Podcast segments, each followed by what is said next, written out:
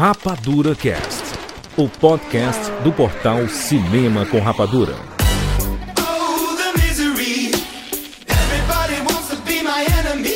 Seja bem-vindo aos três Rapadura do Brasil e está começando mais uma edição do Rapadura Cast. Eu sou Júlio de Filho e no programa de hoje nós vamos falar sobre a animação que mudou, hein? Tá diferente nos cinemas aí. Estamos aqui com o Thiago Siqueira. Jura de filho, lembrando sempre, animação não é gênero, é meio de contar uma história. Siqueira tá querendo brigar contra a indústria inteira. É isso, né? Eita. É, é, é clube da luta, né? Clube da luta, É o basicamente. Mac, é o McLuhan isso. O, o meio é a mensagem. Exatamente, exatamente. Fernando Schmutz. No podcast de hoje vocês vão descobrir qual é o único nepotismo que eu aprovo. Meu Deus do céu. Boa. De volta aqui é o Rapadura Cast Imaginago. Seja bem-vindo. Sou contra a animação 3D a partir de hoje. Que isso, cara? Não é possível. Gente, O cara só fala disso, mano, no YouTube. Quer animação 2D agora? Quer... Eu sou sempre a favor do 2D, como meu filho define como diferente. Em breve eu explico. Muito bem. E de volta aqui ao Rapadura Cast, John, seja bem-vindo. Quando virar um desenho, eu quero ser animado em dois. Em dois? Caraca, isso é excelente. Sem- É, o, A o- técnica, o- né? A grande técnica, vocês vão aprender nesse programa o que é. Exatamente, olha só. Vamos falar sobre esse novo estilo de animação que a gente viu aí, né? Com força em Aranha Verso, por exemplo, né? Temos diversos filmes, algumas séries que estão Tartaruga Ninja. estão utilizando esse com animações mais estilizadas, meio rabiscos, meio cel shading, com o negócio que a gente vê muito em videogame aí. O que é que essas animações estão fazendo de diferente? Vamos discutir agora aqui no Rapadura Cast. Fala rapadurianos de todo o Brasil, aqui quem fala é Gabriel Meireles da cidade de João Pessoa, na Paraíba, e sejam todos bem-vindos ao mundo espetacular do cinema!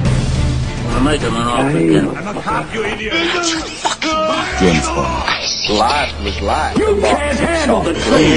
Johnny. I'll be back. And the Oscar goes to Rapadura Cast.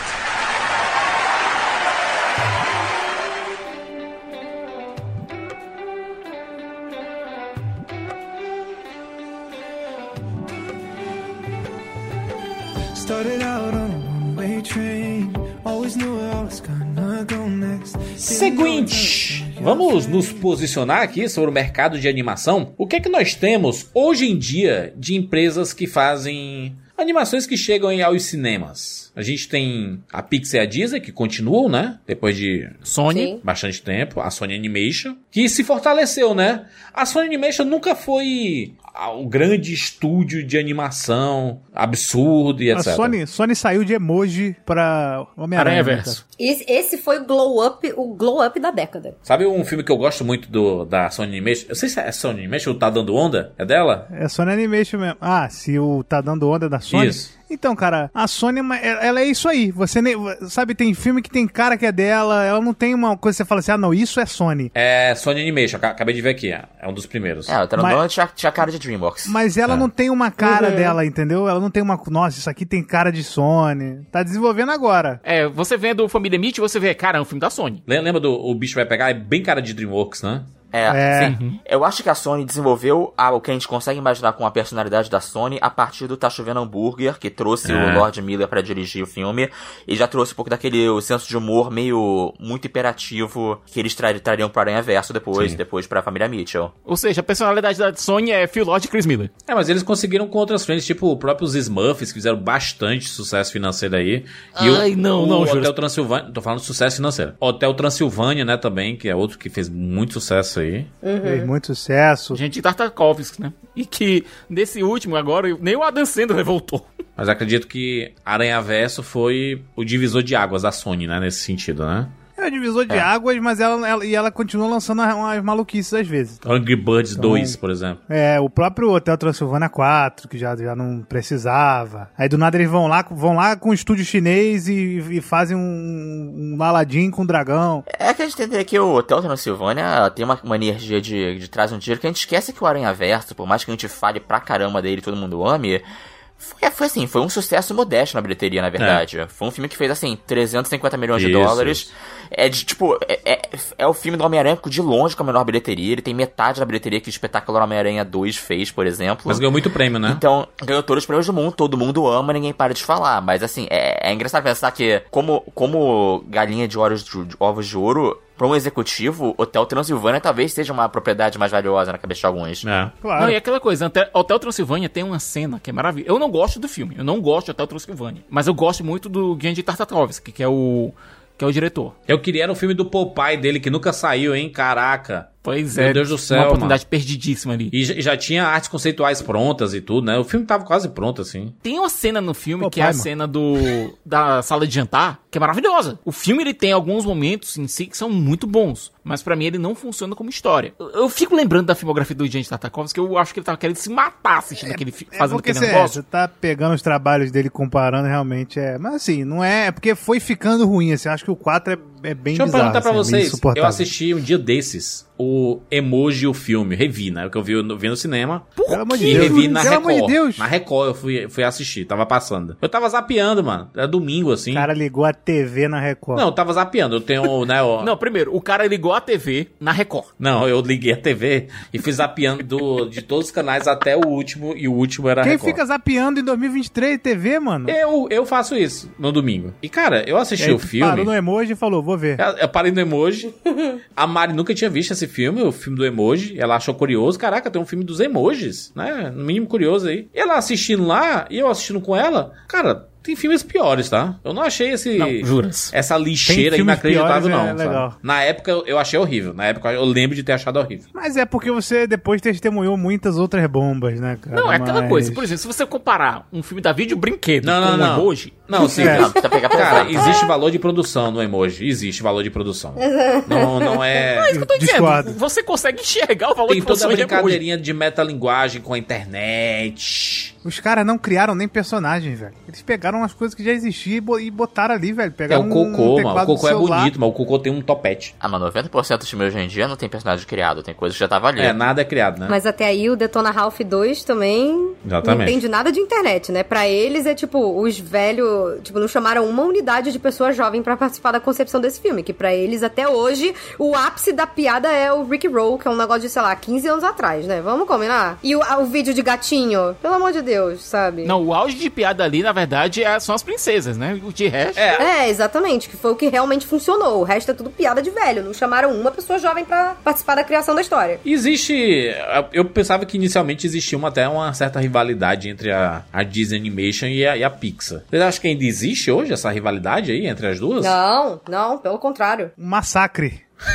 É, então, a galera da Pixar ajudou a reerguer a Disney Animation. Na época que a própria Disney conseguiu adquirir a Pixar, e eles pensaram, ok, a Disney Animation não tem feito mais nada que realmente tenha marcado a- a- as pessoas, então a gente vai fechar a Disney Animation e vai ficar com a Pixar. E a galera da Pixar falou, pelo amor de Deus, não. Que ninguém estaria aqui se não fosse pelo Walt Disney e pelo que ele fez na Disney Animation. Tipo, é a divisão original da Disney Certíssimo. Company. Company, sabe? Eles que pediram pra ajudar a reerguer o estúdio e foi com o, o processo criativo deles que eles conseguiram reerguer a Disney e, e criar filmes como Enrolados, o Frozen, enfim, né? Então assim, Então, mas isso foi depois da compra. Antes da compra, os filmes da Pixar massacravam. total, total. Até porque, mas assim, o que acontece? Família do Desde o futuro. início, pra longa-metragens, a Pixar ela foi financiada pela Disney. Eles foram muito inteligentes, né? Mas eles tinham o, eles tinham o Steve Jobs no, no board, né? Ah. Mas a questão é que, tipo assim, a Disney inicialmente queria comprar o sistema de animação deles e eles falaram: "Não, senhor. Não, senhor, rato. Se tu quiser, tu paga aí que a gente faz os filmes pra vocês". E foi aí que começou meio que essa parceria Disney Pixar. Por isso que eu acho que tem muita gente que não sabe que a Pixar não era da Disney, que a Disney distribuía os Sim, filmes deles, sim. mas a produção deles É. era própria. A Disney O só fazia público- distribuição. Exatamente. Então, Exatamente. a galera, a galera curte muito, cara.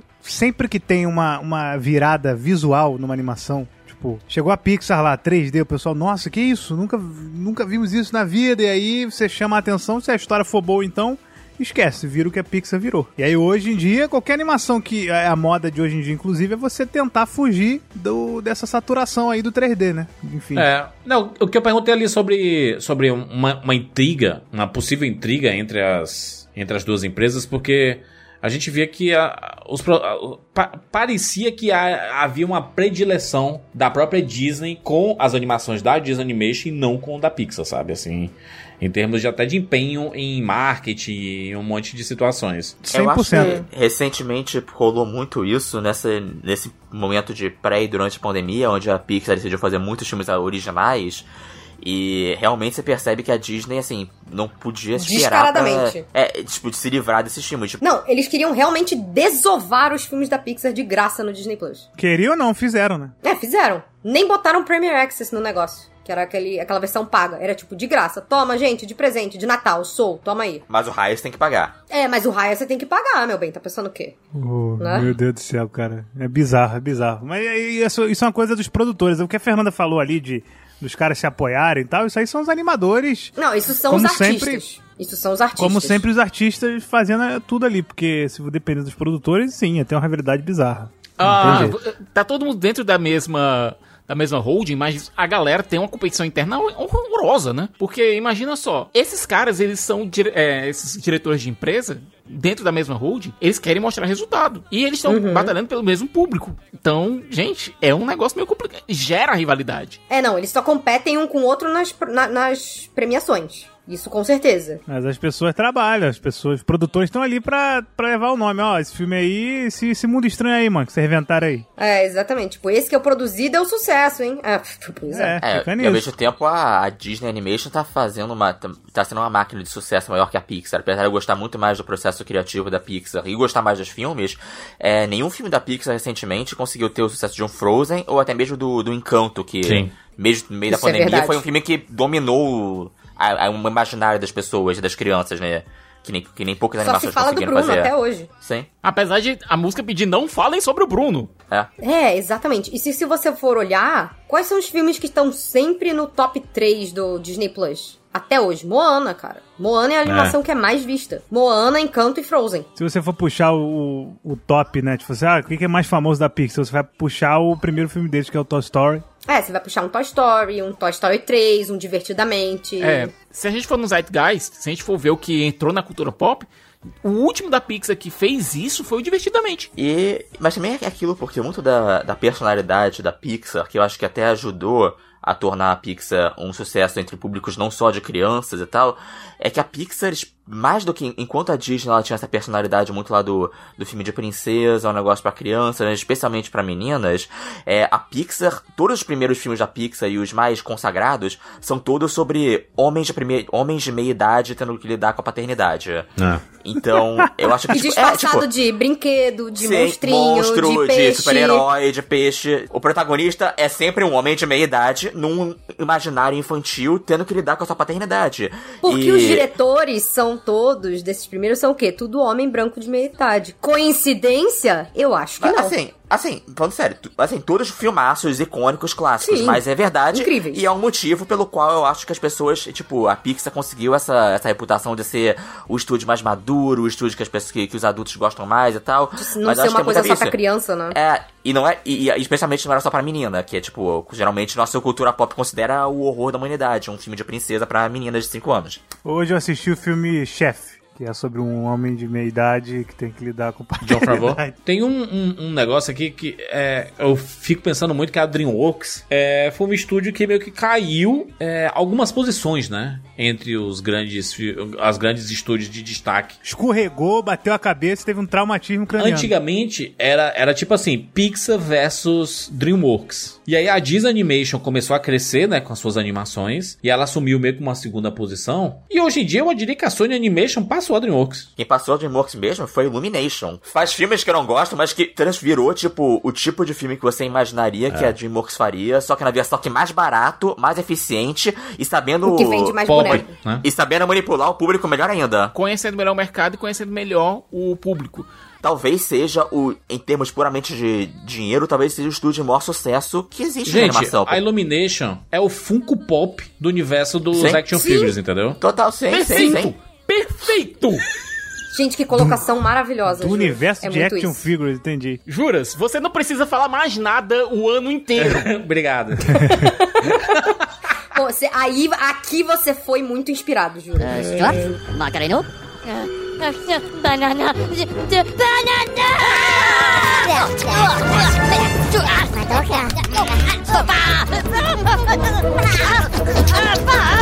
Todos têm o mesmo objetivo: servir ao mestre mais perverso que puderem achar. Mas é porque eu eu, nunca tinha feito eu, essa associação. eu imagino. Inclusive, os Minions, eles têm o formatinho dos Funko Pop, né? Sim. Ele, ele tem um carisma nos personagens, né? Vo- Você se sente atraído. Talvez os no, no grosso não tenha essa, essa qualidade toda ali, né? No conteúdo. Mas ele, ele consegue atrair as pessoas e vende demais, sabe? Eu acho que a Illumination ela tem realmente um pouco essa, essa receita aí, sabe? Eu acho que a- eu respeito um pouco a Illumination pelo fato de que ela simplesmente assume que, gente, é, o nosso, nossos filmes não são tão bons, a gente vai fazer um negócio pra vender É boneco isso. e é isso aí. E todo filme vai ser isso, não espere É. mais que isso. A DreamWorks, o problema dela é ela mesmo se deu a banda e se derrubou, porque assim, ela tava numa, numa excelente frente. E A ela começou, é a SEGA. É a SEGA. ela começou a olhar, é, a querer fazer mais do que estava fazendo. Ela começou a ver esses estúdios chegando, a Sony, chegando assim pela, pela lateral, e falou: opa, a gente tem que competir com eles. Aí começou a lançar um monte de filme que extremamente infantil, fugindo É. da do, do que eles faziam. Do que eles faziam. Mesmo estúdio que fez Madagascar, Shrek. Gente, como treinar seu dragão, A sabe? própria franquia Shrek, você pode ver como ela foi decaindo. Ela chegou no ápice no, no segundo filme e depois. Cara, o, Imaginaga ele tá certíssimo com isso, hein, cara? Porque eu, eu lembro ali do Poderoso Chefinho, o Capitão Cueca, Abominável. É, Parece uns O memes, remake, sabe? remake de Spirit, remake de Spirit, pelo amor de Deus. É, é Pelo porque amor a, de Deus. a DreamWorks também ela se estendeu demais, ela faz muito projeto pra televisão, muita coisa Sim, pra Netflix, muita coisa que... Enlouqueceu, enlouqueceu. Não, quando a, quando a DreamWorks saiu, gente, vocês lembram? A gente tinha coisas como o Príncipe do Egito, é, a Fuga das Galinhas, que, foi da, que é da Asman, mas foi produzido pela DreamWorks. Cara, eles faziam coisas arriscadas. Shrek, né? Sim, porque era isso, era, era o, Katzen, o Jeff Katzenberg saindo puto da vida da Disney, vou me juntar com meus parceiros Steven Spielberg e David Geffen, e, e acho que a princípio era muito fazer uma coisa... Era vingança, né? Era um, era um est- estúdio de vingança. Não, mas não era só vingança, era você fazer coisas que eram arriscadas. Sicas. Era um estúdio de vingança. O cara, o cara sai de uma empresa com essa ideia de, ah, não, eu, eu sei o que é que eles vão fazer lá. Vamos fazer aqui antes. É, não, e ao mesmo tempo, o Katzenberg sendo essa, fi- essa figura, esse cara aí de, de 1,60m, que é sempre puto da vida, muito suado. O grande inimigo dele é o Michael Eisner, CEO da Disney, que tem 1,90m. O Michael Eisner chamava ele de aquele, aquele anãozinho, otário. A- o que ele faz? Vai lá, faz Shrek, coloca o vilão sendo Lord Farquaad com a cara do Michael Eisner tendo um, 1,40m, sabe? Caralho. É tipo, é muito direto. É o Meninas Malvadas do CEO de empresa. É muito bom. E fazendo um filme abertamente zoando as animações dos contos de fadas da Disney. Cara, a empresa... Tipo, o Shrek começa o filme limpando a bunda com um livro de, de conto de fada clássico. Exatamente. É, um, é, cara, é, um- é uma empresa de Ele tá vingança, né? revoltado. É. É isso, né? Ele tava revoltado. E o que ele queria, juro por Deus, que eles começaram a fazer Príncipe do Egito e tal, não sei o quê, porque eles falaram, ah, então tá, então agora vai, vai, vamos roubar o Oscar da Disney, né? Porque eles não tinham Isso. conseguido o Oscar com a Bela a Fera, tinham sido indicados, beleza. E o mais engraçado é, eles ficaram nessa tentativa por um tempão. E foi justamente com Shrek, um filme que ninguém esperava nada, que era o filme B, que faziam no porão da DreamWorks, enquanto a galera fazia lá os Príncipe do Egito, Caminho pra Eldorado, que eram pra ser os filmes prestigiosos. É, um filme cuja produção foi um inferno. É, exatamente. É que nem aquela mesma história do Rei Leão e Pocahontas, que ao mesmo tempo eles produziam os dois, e a maioria da galera, que era a galera high profile da Disney, todo mundo ficava no Pocahontas. Por quê? Porque o Pocahontas é o filme sério. Ah, deixa o resto da galera ali no, no filme de Leão. E aí veio o Rei Leão e virou o maior filme dos anos 90 da Disney. Não, e, É. e Fê, tu lembra do Oscar? Tu lembra da cerimônia do Oscar, quando transmitiram? É, que eles fizeram uma animaçãozinha bacaninha quando o Shrek ganhou. Fizeram uma, uma animaçãozinha bacaninha Do porque eles estavam correndo com não Monstros S.A.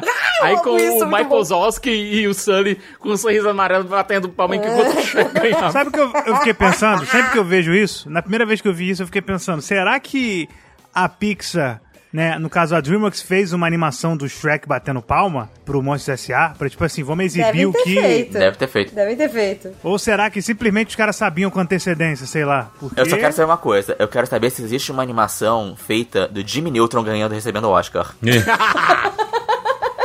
Cara, Aí você vê, né? A gente na Essa época não sabia. foi muito boa. Mas a DreamWorks sempre foi uma empresa que não- nunca teve princípio nenhum, essa que é a verdade. Então, ah, vamos fazer aqui o Príncipe do Egito. Não é que eles querem arriscar, eles querem tentar tirar o Oscar da Disney. aí, Príncipe do Egito, pô, tá maneiro, tá.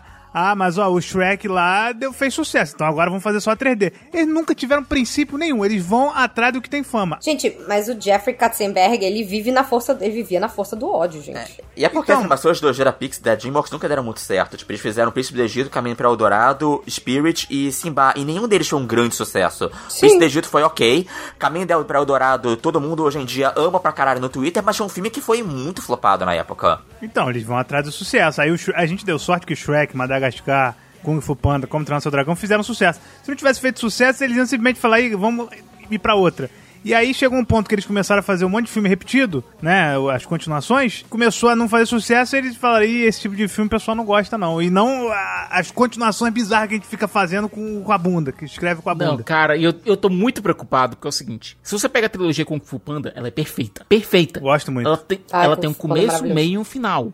Ela, ela se termina, a história termina. Aí tá vindo agora um Kung Fu Panda 4, que eu não sei de onde estão tirando história, porque até mesmo as histórias extras que podiam contar, contaram na, no desenho, no diário, naquele, naquele desenho semanal. Vou defender o rapaz, vou defender o rapaz aqui. Kung Fu Panda, o Jeffrey Katzenberg falou lá atrás, lá no segundo filme, ele falou: a gente pensou em seis filmes. Então era, era- sempre, sempre foi pra ser seis filmes. Tanto que a série. Cara, Kung Fu Panda tem bala na agulha. Kung Fu Panda dá pra fazer mais, mais três filmes tranquilo aí, contando quatro. Porque tem, cara, é um universo muito grande. Tu assistiu aquela, aquele negócio que saiu pra Netflix? É, Fraquíssimo. aí, não, uma, fraquíssimo não, uma, cara, uma miséria surreal. Uhum. Foi a pior coisa que eu vi no ano que saiu, estreou. Que é Príncipe, como é que é o nome? É Kung Fu Panda Cavaleiro Dragão. Mas isso aí, eles, eles pegaram e falaram, pode fazer Kung Fu Panda aí, vocês aí, e deram pra outra empresa fazer. Não é, não é a galera. Tem muita coisa que vai direto pra Netflix, esses, pro- esses programas, assim, esses spin-offs pra TV também. Muita é, coisa. manda. Eles fazem. A, a DreamWorks, ela não tem o, me- o menor apego. Ela fala assim, ah, vocês é, querem fazer uma série aqui do, do Madagascar? Vamos fazer três séries de Madagascar com três personagens diferentes pra três produtoras diferentes fazer. Tem uma É coisa. tem- eu- olha, tem uma coisa que eu vou confessar muito. Eu prefiro os ping, a, o desenho, a série animada dos pinguins do que os pinguins nos filmes. É, Então, tem, o- a, tem a série Pinguins de Madagascar, tem a série do Rei Julian lá na, na ilha. A série dos pinguins funciona muito bem porque eles funcionam muito melhor em doses homeopáticas nessas historinhas curtas de 5, 10 minutos. Funcionava, funcionava. A série dos pinguins funcionava. Eu não gostava muito da do Rei Julian só. Mas a, a dos pinguins funcionava, até porque a dos pinguins tinha o Rei Julian.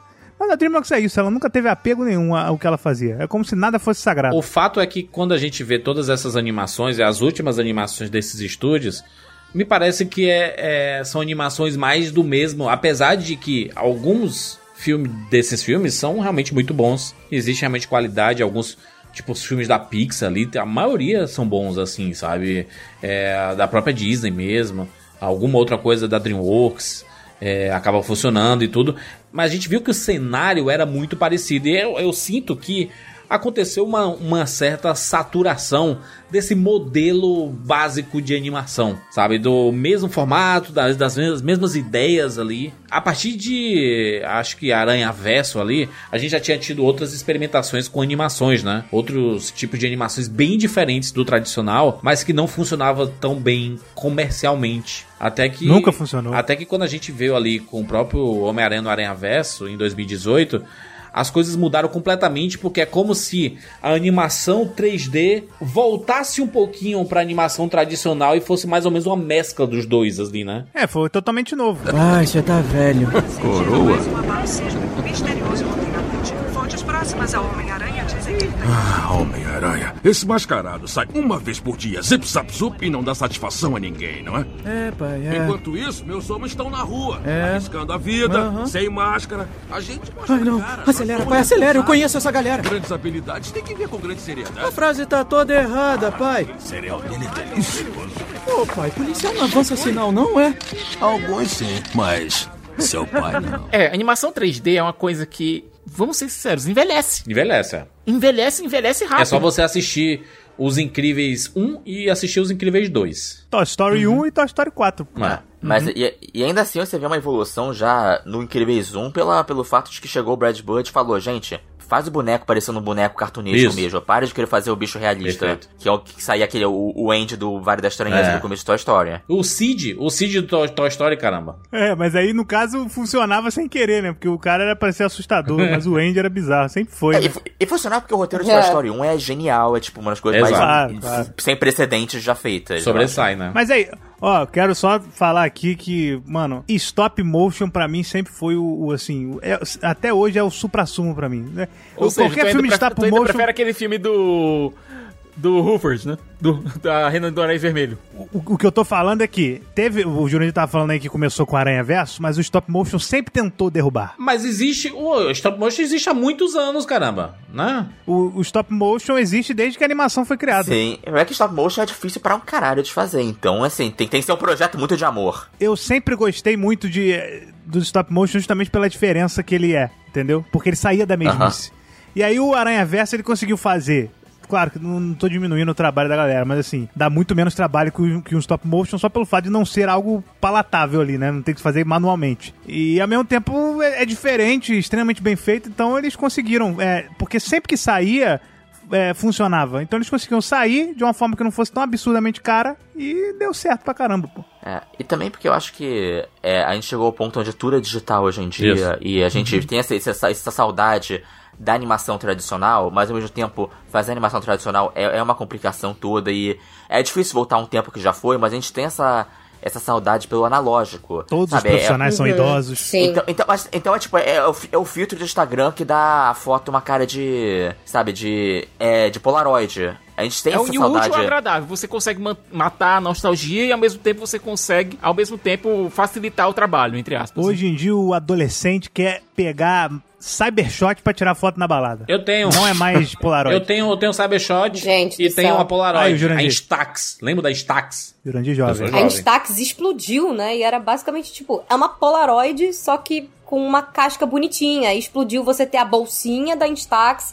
você ter o papelzinho pra imprimir com as moldurinhas de desenho, uma coisa bem bem fofinha e bem antiga. É, agora já voltou a Cybershot. É porque vai tudo mudando de 20 em 20 anos, né, gente? A nostalgia vai atualizando. Comprei câmera de filme e tô tirando foto com elas também, com câmera de filme. Não, aí já passou. Aí você já, já passou. Tem que seguir a geração Z, que é cybershot. Ah, eu já não, não Cybershot. é. Entendi. Isso, isso é da geração um pouquinho antes, um pouquinho antes, né? A geração Z tá tirando foto. Mano, é muito louco, né? É, Agora eu entendo porque meu pai ficava irritado. Meu pai ficava irritado porque eu queria aquela Insta. ah, tipo aquelas câmeras, e ele falava: Por que, que você quer isso? Você é maluco? Você é doido? Isso aí é um tra uma trabalheira, você já tem o celular. E eu ficava, pô, você não entende, é muito mais, mais legal. É legal E aí mesmo. hoje eu fico vendo essa galera com a Cybershot e eu lembro, mano, eu com a Cybershot era uma desgraça. Eles tiram selfie sem olhar a tela. Mano, é horrível, usa o celular. E aí a Fica gente muito virou, velho. A gente virou, velho. Você vai, tira essas fotos, você guarda. Depois, assim, de um mês e pouco, você vai ver essas Sim. fotos, entendeu? É... É porque tem, tem todo um ritual Tem um ali ritual. de você chegar em casa, pegar as melhores. Quando você tira no celular, quando você vê, passa alguns anos, você tem 15 mil fotos, 50 mil fotos no celular e você não tá nem aí, não quer nem saber. Você Essa aí tinha um ritual pra você selecionar, aí criar uma pasta, guardar. Mas é, é que tem uma, é que tem uma parada que, se a gente for ver, ah, o, o mercado de, de animação, ele meio que se acomodou, né? A gente sempre ficou recebendo os mesmos formatos e tudo. Não quer dizer que as animações não fossem bonitas, porque visualmente eles estavam sempre evoluindo tecnicamente, né? Mas quando chegou o Aranha Verso, em 2018 especificamente, eu acho que todo mundo quando assistiu a primeira vez o Aranha Verso ficou meio surpreso. Não só o roteiro, ele é, como o John falou ali, o, o roteiro ele sempre manda nas coisas, né? Se o roteiro for bom, cara, ele carrega. Às vezes há uma atuação ruim, alguma coisa que não esteja bem encaixada, mas o roteiro ele vai ele vai carregando. E como o roteiro é bom e tudo ali se encaixa perfeitamente, ele fica um filme tão grandioso que quando você assiste, você fala assim: caraca, que, que ninguém nunca fez isso? Um filme baseado no universo de quadrinhos em que parece uma revista em quadrinho e tem rabisco, né? Tem é, transições rápidas.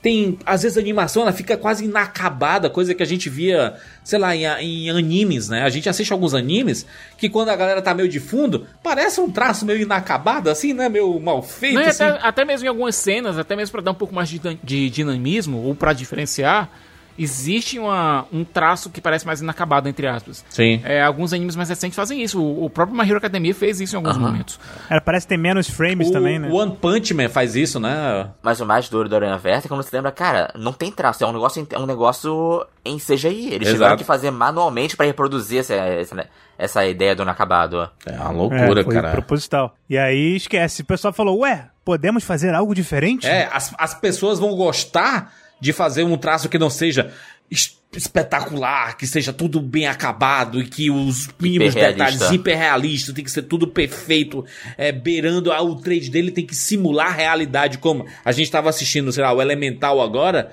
Cara, tem umas partes ali que parece que a gente tá vendo é, é real, cara. Parece real o que eu tô vendo ali. É ó, água e fogo. De água do fogo, sabe? Mas eu acho que, tipo, o, ele, o, ele, o Elementos, ele, ele foi um filme que, tipo, ok, ele até conseguiu pegar uma cauda longa por conta do fenômeno da Barbie, do Oppenheimer É. e tal. Alguns outros filmes que saíram na mesma época conseguiram pegar uma cauda aí, né? Porque esgotava a sessão e as pessoas tinham que ir pra outras sessões. Eu fico feliz que o Elementos tenha ido bem, assim, pelo menos pro padrão, e ele já tá em primeiro no Disney Plus. Então, assim, as pessoas estão vendo. Sim. O que eu que fico feliz pela sobre isso? Pixar, não pelo filme em si, Sim, né? pela Pixar, pela Pixar. Porque a Pixar tava precisando de uma vitória depois de um monte de derrotas, né? É. Vamos ser bem sinceros. Derrotas não por Porque é culpa muito dela, triste, né? porque alguns filmes... É, não por culpa dela, mas assim, filmes que, tipo, fariam sucesso, eu acho que no cinema, como Soul, por exemplo, que foi o último filme do Pete Docter como diretor, eu acho que ele Luca. iria bem. Luca ia fazer um Luca- sucesso gente, tremendo. Luca e Red cresceram uma fera. Eles foram explosivos no Disney Plus. Eles foram sacaneados demais. Ele- Nossa, mas, mas imaginar, eles ficaram em primeiro lugar um tempão no Disney Sim, Plus. sim, um tempão. sim. Tipo, eles foram um grande sucesso. Mas dessa forma, de qualquer, de qualquer jeito, a Disney meio que amarrou as mãos da Pixar. Eu considero isso até como uma forma deles terem meio que feito a Pixar de refém, entre aspas. Porque, ok, Cadê o filme fez um 5? sucesso. Exatamente, mas eles não geraram bilheteria. E a Pixar, quando ela foi comprada pela Disney em 2006, o acordo que o Bob Iger conseguiu fazer com, com a galera da Pixar é que, tipo assim, ó, vocês vão ter sempre autonomia pra fazer o que vocês quiserem. E depois de Toy Story 4, quando o Pete Docter tinha acabado de assumir ali a posição de chefe criativo, que era antes do John Lasseter, né? É, ele já tinha dito, olha, a gente não vai, pelo menos por um bom tempo, fazer mais sequências de filmes. A gente vai focar em coisas novas. Tanto que, tipo assim, eles abriram espaço pra outros animadores, eles estavam fazendo uma grande troca ali. É muito lindo o processo deles, porque o John Lasseter saiu e você vê que a qualidade dos filmes não caiu, né? Mas o que que acontece? Você deu espaço pra animadores mais jovens poderem contar sua própria história. Então é claro que você vai ter outros tipos de representatividade, outros tipos de, tanto que, por exemplo, o Red, ele é sobre essa menina que é, fi- é- é filha de imigrantes chineses, então por isso que o filme tem toda aquela camada dela, dela ficar entre a família e entre é, quem ela pode ser, que ela não vai ser nem 100% chinesa, nem 100% canadense, ela tá ali no meio de uma cultura que ela não entende. Então, assim, muita gente relacionou o Red, por exemplo, com o tema de menstruação, porque é o tema mais simples, eu acho, que pra galera fazer a conexão, mas ele, na verdade, era muito sobre quantas pessoas que são filhas de imigrantes de países muito diferentes da onde elas nascem e crescem, como elas ficam meio que divididas, sabe? É tipo um cabo de guerra que fazem com elas, entre a cultura de origem delas com qual elas não se identificam 100% que elas não moraram lá, e a cultura nova, que elas também não pertencem 100%. Então, assim, olha que maneiro, certos tipos de assunto que a gente não teria se não fosse por essas pessoas que tiveram essas experiências. O Elementos também. Foi a ele, é- mesma ele, ele é de coisa. um cara que é filho de imigrantes coreanos. Então, assim, toda aquela parte da, da, da- do País do Fogo lá foi tudo inspirado nas Chinatowns, nas Koreatowns, sabe? Lá de Los Angeles. Então, assim, Por mim, tinham que ter explorado muito mais aqui- aquilo ali no filme. Sim, sim, eu concordo. Mas é porque eu acho que tem também um limite do quanto você pode transformar aquilo numa coisa pessoal a partir do ponto de que as pessoas, no geral, têm que se identificar também, sabe? Então pode ser que tenha sido alguma coisa na execução. Porque eu, por exemplo, achei o Red infinitamente mais marcante do que o Elementos e com uma temática parecida, né? Eu achei que o Elementos conseguiu fazer isso muito bem, transformando isso numa história original sobre meninas adolescentes. O ele não se apoia num romance, né? Ele se apoia numa, numa experiência de crescimento. É, um- é uma coisa Mas eu acho que também rolou um problema na- no marketing do Elementos, sabia? Porque eles É. continuaram vendendo o filme como se fosse mais uma aventura de dois personagens que são muito diferentes e têm visões diferentes eles precisam trabalhar juntos. Podia é vender o como uma comédia, né, cara? do- Comédia romântica, Pixar. caramba. Se eles vendessem isso como uma comédia romântica... Cara, a gente está em falta com comédias românticas no cinema. Ninguém faz mais, porque filme de médio orçamento não vai mais. Inclusive é o primeiro real filme de romance da Pixar também. Sim, um exatamente. Tipo, eles podiam ter feito assim, mas as pessoas teriam ido ver muito mais curiosas, sabe? É porque eu sinto que, infelizmente, a Disney, ela não arrisca no marketing de certos filmes. Não, de, não arrisco no marketing de filme nenhum, basicamente. Não, não. E eles erram o marketing. É inacreditável. Eu lembro até hoje do marketing do Bom Dinossauro. Olha, gente, o menininho dinossauro felizes. Aí chega lá e é tipo, pavor, destruição, tempestade, bicho querendo comer o garotinho. Gente, eu juro por Deus, eu fui ver esse filme numa sessão à noite e teve uma quantidade imensa de pais tendo que levar as crianças chorando embora. no- ainda na no primeiro terço do filme. Que venderam o filme errado. Tipo, ele não é um filme pra criança pequena, ele é um filme pra crianças já um pouco mais velhas. Ve- Vende como um Sabe? rei leão de dinossauro, né? É, aí você acha que, tipo assim, ah, é da Pixar. Tinha uma musiquinha fofa do Imagine Dragons, na- na- sabe? No, no trailer, e o menininho no- no- nas costas do dinossauro, e eles correndo e sorrindo. E aí tu vai ver o trailer original, o trailer americano do filme. E ele é um filme, tipo, ele é um trailer dramático, Talk É. of Monsters and Men, sabe? E aí aqui eles botam, but if you close your eyes, yeah. E é, tipo, não é isso o filme, sabe? Tinha isso, né? Caramba, não vi isso. É, era horrível. Horrível. Então, tipo assim, Pô, gente, não se ligaram que era uma música sobre genocídio. a falta do- de comunicação do marketing estrangeiro com marketing, sabe? Com o marketing da matriz lá dos Estados Unidos, eu falo assim, gente, como é que deixar, como é que liberaram esse trailer, sabe? O Eu não Elementos, sei. ele tem uma, uma animação, eu não diria que é a Pixar fugindo da sua é, normalidade ali não, sabe? Mas eu diria que pelos protagonistas ali, como eles são bem diferentes, né? A água e o fogo, principalmente, eles têm um traço menos realista, eu diria. Você consegue sentir que ele tem um visual diferente? Não, não sei se é inspiração já de esses outros filmes que acabaram surgindo com pós-Aranha Verso, que eles estão começando a ter influência dentro da Disney, especificamente na, na Pixar. A gente vai ter o Wish, né, do, da Disney em, Sim, em, em, em algumas semanas aí. Eles são bem, coisas. eles são bem parecidos, tem um traço mais rabiscado assim, né? Não tem uma vibe dessa? É, os- eles usam o, o famoso o cel shading, né? Que Isso. é esse negócio que dá, dá a- a aparência de algo, de uma, de uma célula desenhada num negócio que é CGI. Isso. Mas acho que a Disney estão muito conservadores em fazer É. isso ainda. Tipo, Eles ainda estão fazendo tudo com a cara parecida ainda, né? Ainda tem a cara do Frozen e da Moana, sabe? Eu ainda acho o Elementos até conservador em relação a isso, sabe? Bem conservador. Mas sabe qual que é a grande inovação do Elementos? Que eu lembro que eu vi uma entrevista sobre isso, eles estavam falando que o grande desafio do Elementos foi fazer construir esses personagens pra pra se comportarem, né, como elementos mesmo. Então eles são personagens que não têm esqueleto. Eles são, eles criaram uma forma de fazer, tanto que se você olhar tanto a, a, a Amber quanto o, o Gota lá, eh, os dois eles são é, meio transparentes. Você vê as coisas através deles. A forma como eles interagem com o ambiente é bem mais interessante. A forma como eles interagem entre si é que bem nem todo mundo tenha visto no cinema, porque isso no telão, e eu lembro que, olha, eu assisti isso na melhor tela possível, sabe? Porque eles fizeram eh, o favor de botar a cabine de imprensa desse filme numa tela XD ou IMAX. Foi uma das duas salas, assim, mas na melhor tela possível. E era de encher os olhos, sabe?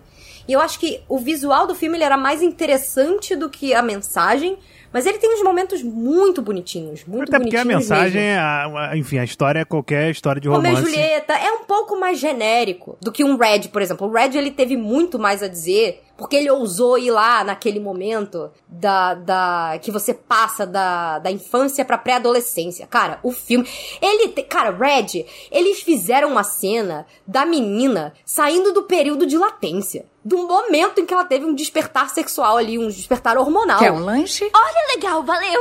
Não olha pro caderno, não olha pro caderno, não.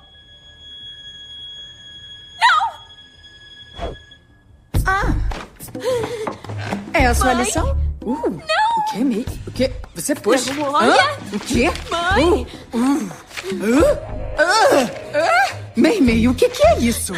Não é nada, é só um menino. Um não é menino? ninguém. Quem é ele? Ele fez isso com você? Não! É, faz de conta, Mamãe, não é de verdade. Está envelhecendo como vinho. Red, eu vi outro dia de novo, Red Red vai envelhecer, já está envelhecendo como vinho. Que filmaço. Quanto mais eu assisto ele, mais eu tenho coisa a dizer. Eu juro, eu vou acabar retornando no meu canal, porque eu não tenho nem tempo de fazer ele, só pra fazer um vídeo de Red, porque Red é muito foda. Nossa, é Red é olha só, maravilhoso. o Elementos eu, eu não acho. é, no final das contas, Elementos mim, foi foi, ok. um filme, foi um filme 3D, na real. Tipo, é porque a gente tá nessa época em que você tem.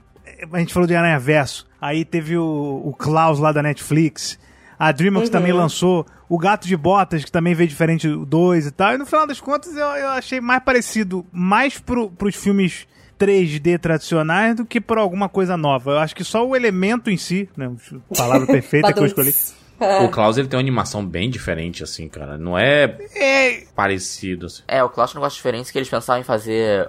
Essencialmente é um filme 2D mesmo, Klaus. Ele não é um filme em CGI, mas ele foi um filme que tentou imaginar como seria se a animação 2D não tivesse morrido, tipo, como, como forma do cinema americano, e as pessoas fossem a- a- incorporando elementos digitais na animação 2D, ao invés de simplesmente substituir a animação 2D. Aí o conceito que o diretor falou era É, esse. é a metáfora, existe até a metáfora disso, John, com a própria temática do filme, né? Sobre Papai Noel, né? Já das pessoas esquecerem Papai Noel e ele ainda tá lá, sabe? A presença e essa, essa vibe, assim, sabe? É, ma- mas eu queria falar uma coisa agora que quando a Disney ousou mesmo fazer um negócio muito diferente, que eles nunca decidiram é, reutilizar, mas tem um negócio que todo mundo adorou na época.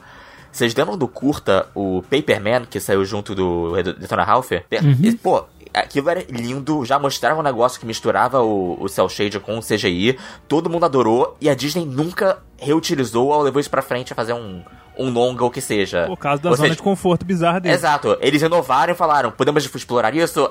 É, não, pra quê? O próprio Paperman, ele tinha aquele estilo que era meio preto e branco e era só um detalhezinho que era colorido. E muita gente falou: ah, nossa, que lindo, que diferente, uma ideia de um curta preto e branco. Na verdade, tipo, depois eu fui descobrir que é porque eles não tinham conseguido fazer aquilo funcionar com cores. Então, tava ainda num processo de desenvolvimento. E é realmente triste, porque parece que é uma coisa que não é por falta de vontade dos artistas. É uma coisa de tipo, Claro, ai, 100%. a gerência lá em cima mandou continuar fazendo o básico, sabe? Mano, a própria Pixar, vocês estão falando aí, é, a maioria dos curtas dela, ela. A maioria não, né? Alguns curtas dela, ela sempre dá essa. essa ela consegue dar uma fugida, sabe? Do, do, do padrão. Se ela seguisse algumas coisas. Tem aquele do Pitbull lá, cara, da, do, do- do- enfim, do Pitbull e do, e do gato e tal, que eles fizeram. É, só que, enfim, né? Os caras não queriam. Falaram, ah, vamos fazer essas coisas diferentes, vamos deixar pro curta mesmo, que aí vocês se divertem e ninguém assiste. O problema é, é a galera de cima mesmo, porque. É. É. Sabe, sabe o que isso me lembra muito? Vocês lembram, é, não sei que minutos atrás, Space Jam 2? Hum. Que Ai, meu Deus. É um, fi- é um filme que, assim, Literalmente feito por algoritmo. Sim, mas 80% dele, ele é animado em 2D, com os Looney Tunes. No final, eles viram CGI, o trailer do filme só praticamente vendeu o CGI, e quando eles viram o CGI no filme mesmo, os personagens tratam isso como sendo um negócio horroroso. Que estão tendo uma transformação horrível. Que, que deixa tão claro o quanto ninguém que de fato tá fazendo o filme queria ter que fazer os Looney Tunes em CGI, queriam fazer eles tradicional Sim. que eles sempre foram. Mas alguém lá de cima, sei lá, um CEO da Warner falou, não, tem que ser em CGI porque é isso que vende hoje em dia. Não, o próprio Tic Teco faz uma brincadeira metalinguística com isso maravilhosa. Nossa, Tic-tac, o Tico absurdo. Teco é inteligente pra caramba, né? Inclusive, a gente fez um cast sobre ele. Acho Sim. que nem tinha sido programado, mas o filme ele furou tanto a bolha que a gente fez um cast só sobre ele, né? E essa que ideia de absurdo. você ter que. Você ser obrigado pelo mercado a pegar esses personagens e transformar em CG, ela é colocada como, como se fosse uma cirurgia cosmética dentro do, do mundo de Tic Teco. É uma ideia. 718 do Rapadura Cast sobre Tic Tac. E aí você tem o Tico em 2D e o Teco em 3D. É maravilhoso. Mas eu vou dizer que uma, uma, um, um filme que trouxe uma, um respiro, que, né, seguindo a linha do Aranha Versa, e feito pela me, o mesmo estúdio, né, pela Sony Animation, foi o A Família Mitchell e a Revolta das Máquinas. Família Mitchell. Que é um filme Incrível. maravilhoso, cara. Ai, esse lugar tem zero estrelas site. Tá escrito, não coma aqui nem que a vaca duça. A gente vai deixar um site dizer o que ela é. Não foi por causa da comida. Tava uma delícia. Ô, trânsito chato. Sabe o que tá pedindo? Não vem com seu O clássico. clássico Rick Mitchell. Isso é proibido! Não se fizer direito. Olha, eu só tava ajudando o trânsito a fluir. Pô, tá me multando? Uau, Eu tenho que admitir, essa vista é o máximo. O que é o máximo? É o passeio de sete horas que vamos fazer de chuveiro. Maravilhoso. E é bem feito. É, é, é, che- chega a ser sacanagem. E é um filme sobre arte, é um filme sobre. É um filme sobre arte. É. E sabe o que me deixa mais feliz? Que ele é um filme da geração Z para a geração Z. Eu tô cansada desse bando de velho meter aquele meme do How do you do, fellow kids? Como se eles entendessem tudo sobre juventude sem chamar uma pessoa da tal da geração pra fazer parte. E aí você vê que o pessoal da Sony, principalmente a galera ali do, do, do Lord Miller, né? Cara, você vê que eles estão incluindo gente nova, porque não adianta, senão você fica com aquela, aquela hum, ideia... A sensação de comida requentada. É, você fica com aquela ideia de fora do que uma outra geração faz da geração mais jovem. Fica raso, sabe? Você não é, chega a onde tem que chegar. mundial de computadores. Os caras definindo É. na internet no Fantástico, entendeu? É, aí você tem, tipo, a cena lá do, do pós-crédito do Detona Ralph com Never Gonna Give You Up. Como se ainda fosse 2010, em 2018. Gente, pera lá, né?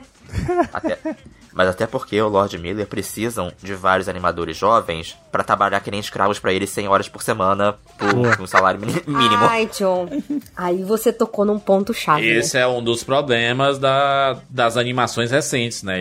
Esse tem Na sido- verdade, esse é um problema da indústria de animação e de efeitos visuais recente. É. Recente é porque a gente tá ouvindo as reclamações e tudo mais, porque sempre teve, né? É, mas é o seguinte, é, o que aconteceu internet. no Aranha Verso foi um pouco sem, é um pouco sem precedentes, porque é, esse negócio de ficar de ficar nessa, nessa, nessa noia, tipo, não, reanima, reanima, reanima, e deixar o coitado do, do animador querer um, querer um corno lá animando, é um negócio que era protegido pelo processo criativo de, por exemplo, uma animação da Pixar, onde tudo era rigorosamente é, feito em storyboard, ou a pré-produção era muito Sim. rigorosa, o storytelling era muito rigoroso, justamente, assim, não que a Disney não tenha esses problemas de produção, obviamente, mas é algo que poupava o animador, que não ia colocar ele que nem um maluco, é, refazendo a cena um milhão de vezes, porque o, o chefe acha que ele tá tendo uma- um surto criativo. É que os filmes da Pixar são muito mais caros, né? Um filme, por- tipo, pega o exemplo lá, sei lá, do ah, um Lightyear. Ele. Um, um Elementos, por exemplo, ele custou 200 milhões e aí o Aranha Verso custa 100 milhões, né? Sim, mas aí você faz pensar o, o animador que tá num filme de metade de orçamento trabalhando três vezes mais. Sim, sim, absurdo, é um absurdo, é uma loucura. Mas você ia ver a prova de que essas animações diferentes. Primeiro que eu tenho. A prova número um é meu filho, vou dar uma de Rogério aqui Olha. falar da, da minha Boa. experiência com o meu filho Mateu, que é o seguinte, cara. Ele, ele, o que, ele chama essas animações aí, ele tem um nome pra esse tipo de animação, que é animação diferente. Eu chego pra ele e eu falo assim, eu falo, ah, vamos ver o quê? Aí ele, eu quero. eu- vamos ver isso aqui da, da Pixar, eu mostro ele, ah, não, eu quero uma animação diferente. Diferente pra ele é Aranha Verso, é Família Mitchell, é Klaus, é o Gato e Bota e animação 2D lá atrás. Aí eu vou lá pra trás, puxo um monte de, de clássico da Disney. Ah, o 2D Porque ele é tá em cansado. dia. Tudo que é pra idade dele, cara, é 3D, porque hoje em dia você. Assim, o 3D E tem, tem. tudo a mesma cara, né? Parece que você tá vendo a mesma coisa. Você consegue fazer um 3D genérico, entendeu? Uhum. Você não consegue fazer uma animação 2D feita à mão genérica. Isso não dá. Ou você faz feita à Não. mão, ou você faz. O 3D você consegue fazer um 3D ruim, sabe? Vídeo brinquedo. Você consegue dar uma trucada. Exato, então é, os desenhos que ele ficava vendo e tal na- no YouTube era tudo 3D. Então ele deu uma cansada legal. Agora ele só quer ver, eu tenho que puxar alguma coisa diferente. Aí é, é bizarro, sabe? É, é- E, gente, lembrando, a animação 3D é muito mais rápida e barata do que animação tradicional. É, e você, e você pode fazer bem feito. Você pode fazer bem feito também, como a Pixar vem fazendo e tal. É, pra também não falar aqui que a gente tá falando que a animação 3D é uma, uma desgraça, né? Mas é só que ela, ela é mais acessível. Então, se, se você é uma empresa que não tá nem aí pra arte, você faz uma animação 3D. Você contrata de alguém que- online e você faz. Essa que é a parada. Agora, imagina que eu fizer uma pergunta. Tu chegou Ah. a assistir, por exemplo, o, o filme de Dragon Ball Super, o Dragon Ball Super Hero? Aí eles fizeram basicamente um cel shade ali. Pegaram o filme em 3D e colocaram o shade pra aparecer 2D. É, que tá sendo um pouco o futuro do anime também atualmente, porque Uhum. há uns anos atrás, quando eles tentavam fazer, tipo, um poucos anos atrás, tentavam fazer animação, anime em CGI com o cel shade aparecer o, a- o anime tradicional, ficava horroroso. Eu Acho que o exemplo mais infame é aquele anime do Berserk, que parece um demônio Ai, horroroso. Mas ultimamente, é- é- eu não sei, eu comecei a perceber, tipo, na época eu assistia, tipo, Knights of Sidonia, que eu pensava, pô, os cenários são bonitos, os personagens são muito feios. Mas ultimamente começou a ter, tipo, Beastars, começou a ter. O, o, o Uhum. Chainsaw, Man, o Chainsaw Man é absurdo Sim. de lindo. É. E é, é em, é em CGI. E realmente é o tipo de coisa que, ok, agora chegaram ao ponto de que você não percebe tão claramente. Você não percebe que é CGI, mas já tá você, sabe, te engana já que parece o tradicional. E eles fazem coisas muito mais elaboradas que já que demorariam, sabe, um orçamento O, absurdo. estu, e- o estúdio Ghibli já, já fazia assim, né? Você pega Castelo Animado, assim, é, já, tem, já tinha essa vibe, né? Estúdio com princípios, estúdio Ghibli. Os caras pegaram o negócio e falaram, é isso ao aqui, contrário acabou. da DreamWorks, né? Ao contrário da DreamWorks, é, são dois extremos, são dois extremos, dois opostos. Uma pensa, Cara, não, mas o a gente tem que manter o tem- mínimo. E tem tanto, tem tantos escrúpulos que se quer fazer uma promoção do filme, ele fez.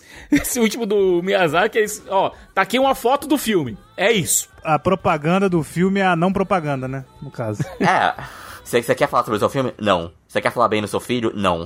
É, e o pior é que eu tô, eu tô numa sinuca de bico, porque às vezes eu fico, mano, você só tem quatro anos, você não pode ver Branca de Neve ainda, você não está pronto. Você não está pronto pra, pra bruxa. Eu não posso fazer isso com você, você tem que crescer um pouco mais. Ou então eu pra não tenho aquela mais cena da opção, mano. floresta, né, cara? Aquela cena da floresta é assustadora. E aí ele quer ver Rei Leão, ele quer ver Rei Leão. Eu falei, você não está pronto. Você não Ô, está John, pronto. Tu acha que o- os caras malvados, ele vai nessa vibe aí de cel shading aí, mas... Vai, vai. Inclusive, os caras malvados, ele traz por toda uma linguagem, além do visual, de que traz o cel shading, fazer uma coisa que evoca o 2D, ele vai meio longe que não fica só animação, ele traz essa linguagem de filme do Tarantino e do Guy É bem Ritchie, legal o um filme, negócio- né? É bem legal os caras malvados. É uma mistura de Looney Tunes, Tex Avery com Guy Ritchie e Tarantino. Tipo, é uma ideia muito esquisita, mas interessante. É. Mas os caras malvados é a DreamWorks falando. DreamWorks de volta. Galera, A DreamWorks ó, voltou. Aranha Verso lá, ó. Ó, Aranha Verso lá, ó. Aranha Verso aí, mano. Faz um negócio aí igual eles aí, velho. É. Assim. Aí vão lá e fizeram o cara malvados, é isso. E logo em seguida fizeram o, o, o Gato de Botas 2, né, também, né? O Gato de Botas 2 foi uma grande a, revolução. A surpresa, uma né? surpresa maravilhosa, o Gato de Botas 2. E Gato de Bo... foi uma surpresa maravilhosa, inclusive pros animadores, que estavam começaram fazendo ele 3D igual o 1 e o Shrek, e aí depois ele fala, ih, mano, agora Aranha Verso que é a moda, Gente, refaz tudo aí. De- deram uma de Sonic, é isso? Mudaram a animação. Não porque ele não tava pronto, mas assim, a ideia, a base dele era pra virar o, o animação do Shrek. Aí eles foram, eles fizeram várias modificações pra virar um, um, um aranha verso, entre aspas. Entendi.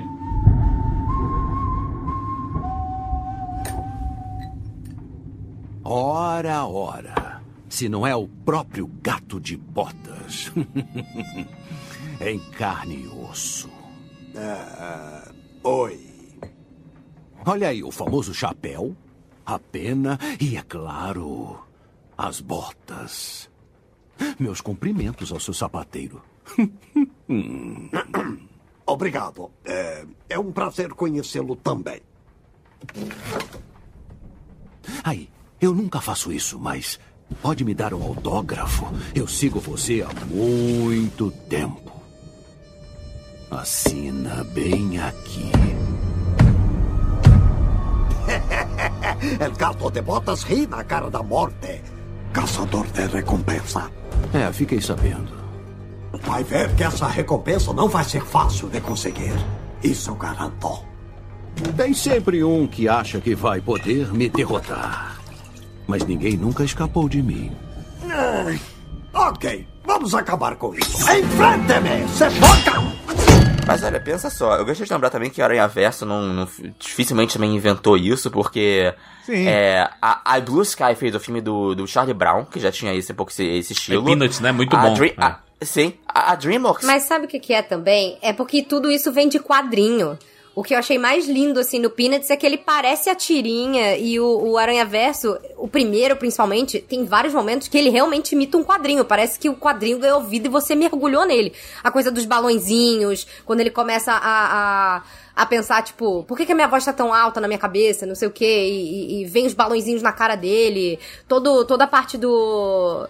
é, até essa textura de pop art que eles colocam meio que dentro da cena, né? É uma coisa mega diferente. E também, a própria DreamWorks também explorou isso no grandioso Capitão Cueca. Capitão que também é uma Cueca. Não, mas é Realmente verdade, era, é muito verdade. bem feito, era muito bem feito, era muito bem feito. Era absurdo. Mas uma animação bem, bem ousada em termos de visual, em termos de como os personagens se mexem, como É, é, sim, a, sim. a animação deles, o movimento dos personagens, tinha menos a ver com o que era animação 3D naquela época e mais, e mais a ver com animações 2D do passado. É.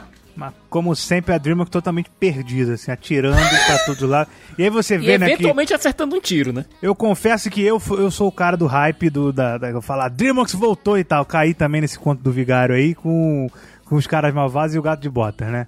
Mas aí ela me deu um banho de água fria com esse Oh. Ruby Marinho aí, monstro adolescente. Que é uma das Gente. coisas mais inacreditavelmente ruins que eu já vi na minha vida, velho. E aí mostrando que realmente eles não estão nem aí pra nada, velho. É, vão fazer, vão seguir, vão seguir a moda e tomara que a moda ajude eles, porque é isso que eles fazem, sabe?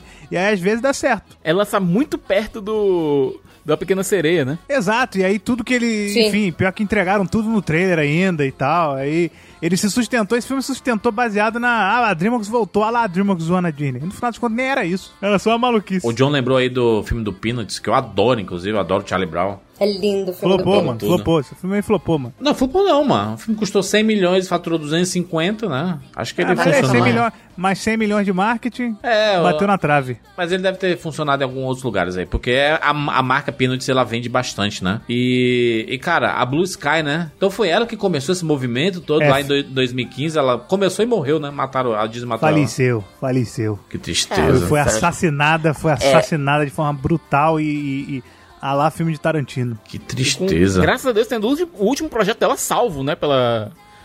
pela própria Net- Netflix, nessa É, foi- brincadeira toda. Foi Pois aquele é, do foi Pombo, salvo- foi o último filme Não, dela? foi o Nimona, pô. Nimona. Nimona, cara. Caraca, o Nimona. Ah, é, o Nimona aí do. Ele tem um estilo que a gente tá falando do Aranha Verso ali, né? O Nimona, ele é maravilhoso. Eu gosto muito de Nimona, eu só acho que a animação, ele. É, essa- é tipo assim, ah, já estamos salvando aqui. Eu acho que eles não foram muito lá pro Aranha Verso, assim, eles não deram uma arriscada. Acho que por uma questão de, de risco mesmo, né? Porque já era uma animação que a Disney não quis. É. É, eu não acho que eles deram. Acho que faltou uma, uma polidinha. Eu acho que, tipo, o 2, por exemplo, vai ser muito melhor. Não, vai não é que a Disney não bonito. quis, né? A, a Disney simplesmente cagou pra dentro, né? Diz assim, ó, não vou colocar esse, com esse rolê do jeito que vocês querem aí, do, no material original. Não, e olha, a cara de pau é que o filme já tava 70, mais de 70% pronto, sabe? O pessoal Ah, da a Blue Sky Disney- ficou muito triste. A Disney acabou com a Blue Sky de uma forma assim, é realmente assim, é uma parada que você tem Covarde. como A é comercialmente. Fox, né? Foi covarde porque ela É. pegou, é exato. E ela pegou e continuou com as coisas dela e, e fazendo ela de qualquer jeito, fazendo um negócio ruim. Fizeram lá o Era do Gelo. né? Tudo bem que o Era do Gelo não é o melhor exemplo, porque eu já tava indo já pro, pra bizarrice já com os filmes lá. Cinco filmes. Mas assim, eles pegaram e falaram: "Ah, esse negócio aí dá certo, porque bizarramente Era do Gelo tem um sucesso estrondoso. Assim, É. A bilheteria do 1 ao 5 é surreal. E aí eles falaram: vamos fazer outro filme. Aí fizeram lá o As Aventuras de Buck. Pegaram a personagem mais popular e fizeram um filme. Uma desgraça também, meu Deus do céu. Ô. Claramente ninguém. Quem nu- nunca nem viram um filme da Era do Gelo que fez aquilo ali. E lançaram e acabou. Nimona, ele é mais filho de Arcane do que É. de outras coisas, assim, sabe? O Arcane. Arcane foi um, foi outro evento. Caraca, um Arcane é evento surreal. espetacular. Se o pessoal não teve a oportunidade de assistir aí, a série de League of Legends Pelo amor de da Deus. Netflix, cara, a animação... Mas muita gente não viu, muita gente não é viu um porque achou tesão. que tinha que ser louzeiro pra jogar. Tem que nada a jogar ver. LOL pra Aqui é uma história totalmente é. introdutória de um universo que já existe. É, não vai, você não vai ter a sensação de Ahsoka, tá, gente? Pode ficar tranquila. Ah, meu Deus, juras. Lá vem, lá vem. Não, mas Arcane, Arcane se tornou pra mim, tipo, a série mais bem feita animada Da história. que eu já vi. Da vida. Da história. Porque é- realmente é, é um nível que. Eles podiam, eles podiam ser ruins, porque eles já teriam uma animação espetacular, Exato. sem igual. Mas eles ainda têm um roteiro inacreditavelmente bom. Uma direção absurda, direção de arte. Arcane é perfeito. A diferença que a gente tá vendo dessas animações, que são essas animações diferentes, como teu filho fala, é que elas são diferentes esteticamente, mas elas têm um roteiros diferentes também, sabe? Que estão fugindo um pouco desse padrão. Não são todas que vão funcionar. Não são todas as animações que vão.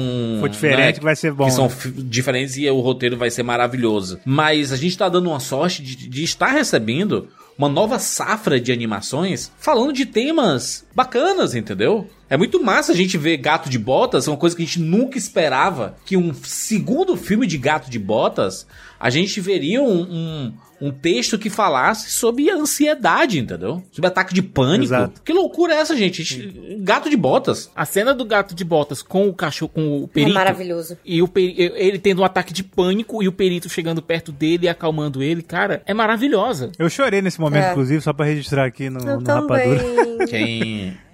Quem já teve se reconhece. É uma cena muito bem feita, assim. Mas eu e acho tem uma que. coisa, tem uma coisa em relação ao ataque de pânico que é em relação às mãos. É, Uhum. cara. E é pouca bizarro. gente presta atenção nisso. E os animadores tiveram esse cuidado. Só absurdo. Todos os detalhes. O peito dele, tipo, indo pra cima e pra baixo, assim, tipo, ele realmente, assim, todos os animadores estavam com ansiedade, e essa é a verdade, né? Porque tiveram que fazer a animação duas vezes.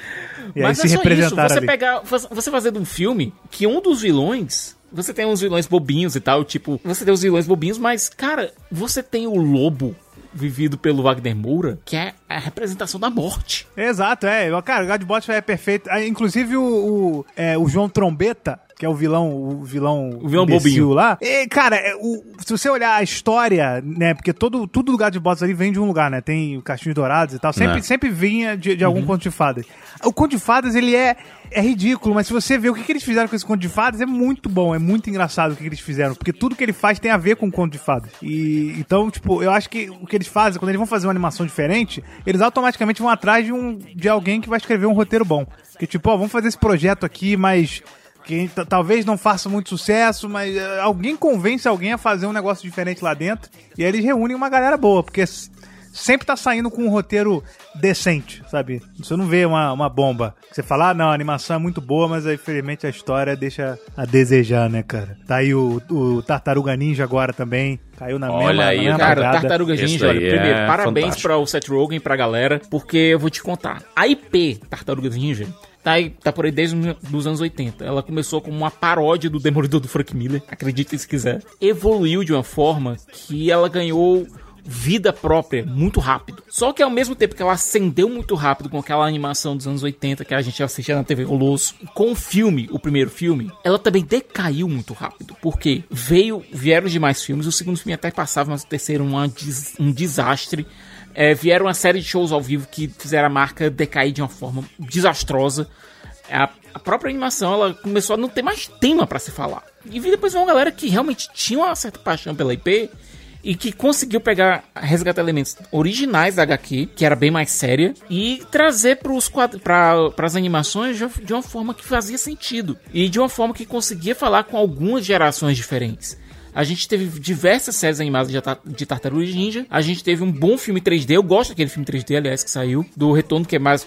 é, Tá Eu mais gosto. ou menos dentro da cronologia dos filmes. Eu gosto, mas sou suspeito, entendeu? Tudo de Tartaruga Ninja que eu vejo, eu falo, é bom. Eu não tenho, eu não tenho base mais. Aí, aí, aí eu vou discordar de ti, imaginar. Por quê? Mas esse último, esse último foi inacreditável. Esse último é o filme definitivo, Esse rapaz. filme novo. É, é o definitivo. Esse último pra mim falou, opa, Tartaruga Ninja teve uma, uma reviravolta na sua longeva trajetória aí, que ela conseguiu ter o melhor filme em 2023 da sua história e ter o melhor jogo da sua história em 2022. Puxado muito Ah, pela é. nostalgia, mas é um, um, um jogaço. O Shredder's Revenge 100% era nostalgia. fantástico, sabe? É 100% jogo pra velho. Que inclusive saiu uma DLC junto do, do filme, né? Que aliás a DLC também é muito boa. Agora, o que me impressiona é o seguinte: é o, o- se achar que não, a gente precisa fazer algo hiper realista, a gente precisa fazer um filme das tartarugas, que foi o que o Michael Bay fez, tentando aplicar a fórmula Transformers na- nas tartarugas, ficou uma bosta. Acho bom também, gosto também. Aquele, Tudo da, Tartaruga aquele, aquele gosto. do gosto do Michael Bay. Não acredito. Meu irmão, Eu gosto são do filme. quatro tartarugas Gigante. com, com nomes de, de artistas renascentistas, cara. Não tem como você falar assim, isso é ruim. É no mínimo seis. Já come, Tartaruga Ninja já começa Mas nota seis. o, só pela imaginado, ideia. o caos mutante das, das tartarugas, eles, em qualquer momento que você pausar o filme, você tem uma, uma foto. Você tem uma foto Você tem um wallpaper, pra, um wallpaper, vou botar lá. pra você imprimir e colocar em algum lugar, assim, porque é Que inacreditável. nem o Aranha Verso e o, e o Aranha Verso 2. Mas é que aí... E o É filme- o filme inacreditável. ele tem uma história pra contar. Ele tem uma coisa nova pra trazer. E o que funciona melhor de tudo, gente, nesse das tartarugas, é a interação entre as tartarugas, o tipo de referência, as piadas. Né. Tipo, é lindo. É, muito incrível. engraçado. Parecem realmente quatro irmãos ali. Parecem Eles realmente quatro parecem, irmãos. olha essa palavra mágica, adolescentes. Isso. Eles parecem adolescentes. O pessoal esquece que o nome original de Tartarugas Ninja é Tartarugas Mutantes Adolescentes Ninja. Teenage Sim. Mutant Ninja Turtles. Heroes in a Half Shell. Turtle Power. O maluco segui- não conseguiu. Ele teve que seguir, igual quando o pessoal faz barulho de fogo. Tem que fazer o pan no final. Mas é isso, Tartaruga, Ah, esse, deixa- esse filme ele foi absurdo. Mas principalmente porque esse filme, eu, eu até. Claro que ele veio de Aranha Verso. Mas eu acho que ele, tem, ele é muito próprio, porque pra mim ele é um grafite em movimento Sim. em vários momentos. E em outros momentos, até quando eles falam de. estão bolando um plano, estão olhando pro passado, vira um rabisco de caderno. Sabe aquela coisa que você fazia na Gente, é escola? absolutamente maravilhoso. Sim. Incrível. É absurdo. Eu acho que ele é, ele é extremamente original e, e eles ousaram, eles deram um passo é, original. Eles não só pegaram, já vamos fazer igual a Aranha Verso. Você sente que, pô, eles queriam fazer realmente um negócio diferente. Legal. Pra mim, até agora, é, é- tá batendo de frente aí com o Aranha Verso na, esse ano. Não, são de longe as duas melhores animações do ano até agora. As mais interessantes. A- a- tanto o Tartarugas quanto o Aranha Verso, eles usam aquele recurso porque, como eles colocam 24 frames por segundo, eles decidem colocar duas imagens repetidas do mesmo frame. Dá a sensação de um movimento mais cadenciado, ele beira. Não, não é stop motion, tá? Mas ele. sa- Sabe aquela sensação de que parece que você tá vendo um filme stop motion, que ele tá sendo. é, Sim, a, sim. mo- a movimentação dele tá diferente do tradicional? E isso é, é atrativo, sabe? Você assiste e olha assim, caraca, que coisa bonita. Você tem personagens sendo renderizados de forma diferente, convivendo na mesma cena. Exato. O Aranha Punk ali do lado, sabe? Nossa, ó. Cada um ali tem uma renderização diferente. O Aranha Punk, cara, o Aranha Punk ele tem tipo. Ele parece uma capa de, de disco do Sex Pistols, que tem É. uns negócios de, de, de revista piscando Sim. atrás dele quando ele se mexe. É surreal, cara. É incrível. Parece que ele foi recortado de uma revista. Sim, e eu concordo muito com isso que o Imaginago disse, que o, o das tartarugas, ele parece grafite, enquanto o Aranha Verso, ele parece geralmente um quadrinho, ele parece uma coisa meio pop art, o primeiro principalmente, né? É, e o segundo, ele é essa grande mistura de multiversos, você parece que realmente você fez um Frankenstein numa animação ali, um monstro do Frankenstein, mas da melhor forma possível, sabe? Você faz aquilo ali ficar coerente, parecer que tá realmente todo mundo convivendo ali numa mesma dimensão. É surreal. É, essa coisa também do- dos frames serem diferentes. É, é muito estranho. Você assiste um filme desse e você, você sente um negócio diferente mesmo, sabe? Você sente É a muito- exploração bizarra Sim. que os animadores devem ter sofrido Coitados. ali, porque realmente é, é. é um negócio de outro mundo, assim. É, Mas é um negócio que tempo. visualmente ele não te deixa parar de prestar atenção. É um negócio que cada, É. cada pedacinho. Você pode ver 30 vezes o filme e você sempre vai notar um negocinho diferente. É muito lindo. Agora, eu vou falar, tá vindo aí o, a a famigerada, não famigerada, porque a divulgação tá péssima, como sempre. Wish, o poder do desejos, em português. É, tá vindo aí essa animação que tá vindo, tem gente que tá me ouvindo aqui e não sabe nem o que que é isso, porque a, pra Disney mesmo não tá divulgando. É a animação que vai comemorar os 100 anos. Exatamente, 100, 100 anos, anos da do Walt Disney. Disney, né? E só se fala em outra coisa, né, Imaginago? Só se fala em outra coisa, eu vou te falar. Eu fiquei um pouco. É porque eu tô no hype. Porque eu sou eu e porque também, É. mano, é animação de 100 anos. Isso tem que ter, pô, um roteiro pelo menos de- muito bom. Tipo, eu, não- eu acho que, que vai rolar. Só que o eu pedaço fiquei meio. da música que colocaram no trailer eu já quis chorar, então assim. Exato.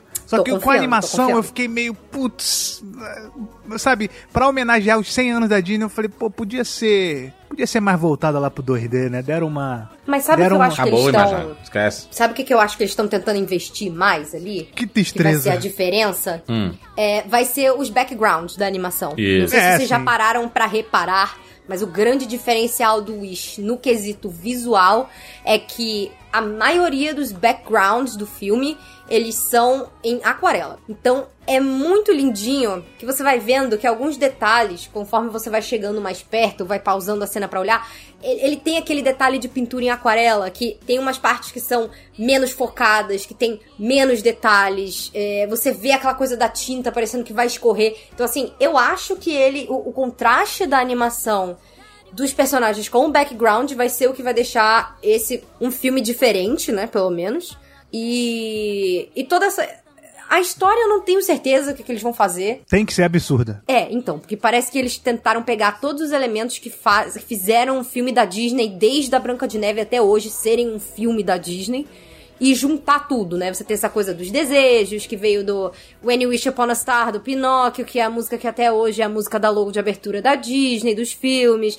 Aí você tem o bichinho falante, você tem a princesa, mas aí ao mesmo tempo você tem a, a, a heroína que que não é bobinha, e você tem o vilão clássico, que é aquele personagem que ao mesmo tempo parece parece que ele é um cara bem intencionado, mas você já sabe que ele é o vilão desde o começo, então tem uma pegada meio tipo, parece que eles estão querendo misturar O Pet, o que eles Pet, o faziam cabrito. no clássico.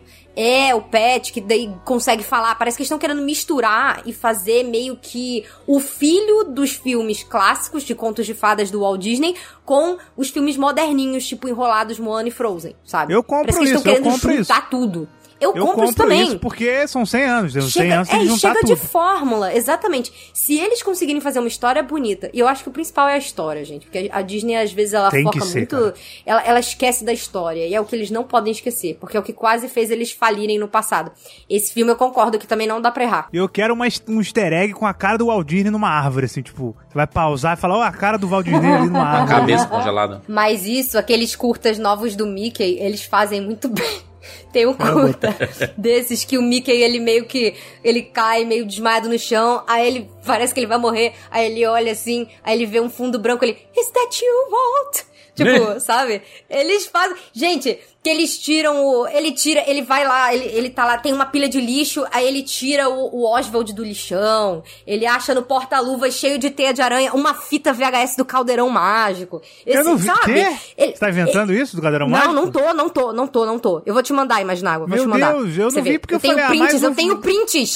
Eu tenho Mais prints uma e receitas animação aqui. aleatória do Mickey que eles fazem. Qual na minha é esse cabeça. daí? É, Qual mas- é esse? É um culta? É aquele O Maravilhoso Mundo do Mickey Mouse. Ah, sim, sim.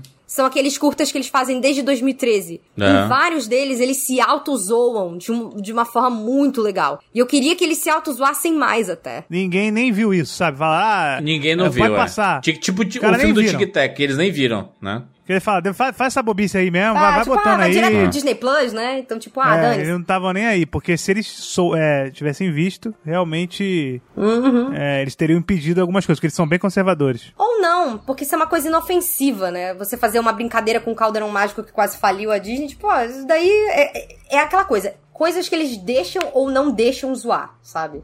É. É, sim, também. Vocês assistiram um filme chamado Intergalactic, da Netflix? Tem na Netflix? Que tem uma animação Não, ainda não. maravilhosa também nesse estilo que a gente tá falando aí. E curiosamente, né, além de ter o estilo, quando tem, quando os personagens usam drogas, mostra o efeito vibes aranha-verso da droga, Ah, legal. especificamente. Inclusive, foi, foi muito criticado esse filme por ter, por romantizar, né, as drogas, né? Ah, é? Caramba, eu realmente fiquei por fora, mas eu tô. Eu, eu- não, eu vi o. o- eu cheguei a ver o trailer, mas eu não acabei não vendo nenhum lançamento, porque hoje, né, o grande. Cara, mas é muito bonito, problema o filme é, muito isso. bem feito. É muito bonito. Pelo trailer Estilo de tava animação absurdo. é espetacular. Só que assim, é uma, é uma menina massa e um trouxa a história. A história de uma menina massa com um trouxa. Eu acho que veio daquele curta lá também, da mesma galera que fez aquele curta do, da menina lá do cabelo lá, que ganhou, ganhou o Oscar e tal. É. Acho que é da mesma galera. Mas ah, é, mas aquele, é isso. aquele é da Sony. Aquele é da Sony, do, do, do cabelo. Ah, do cabelo é da Sony, né? Qual o nome daquele curta, hein? Cabelo. Hair Power, eu acho, em o original. Cara, mas é isso aí. A Sony tá, tá, tá pegando essa. Hair, a- Hair Love. Hair Love. Hair Love, isso, Hair Love. Cara, esse curta é maravilhoso. Da Sony A Animation Sony também. é a nova Dreamworks. A Sony é o Luke Skywalker que superou o Obi-Wan Kenobi. Não bota a mão no fogo pela Sony. Não acho que ela tá, tá, tá com princípio. Eu acho que ela deu muito certo na Aranha Versa e ela tá girando em torno daquilo. Porque de vez em quando ela lança um, um negócio esquisito aí. Ela tá que, girando que entre vocês não estão percebendo. De vez em quando eles lançam um negócio aí que vocês não estão percebendo. Eles vão lá na China, fazem um, um, um filme com dragão, fala que- igual Aladdin, aí depois volta, aí lança outro, aí lança Aranha Versa, aí volta, lança outra Transilvânia 4. Qual foi aquele que eles lançaram que é pra Netflix, aquele Vivo? Lembra, lembra do. Vivo, Vivo. aí depois lança o Uhum. Vivo, que é. Meu advogado mandou não comentar.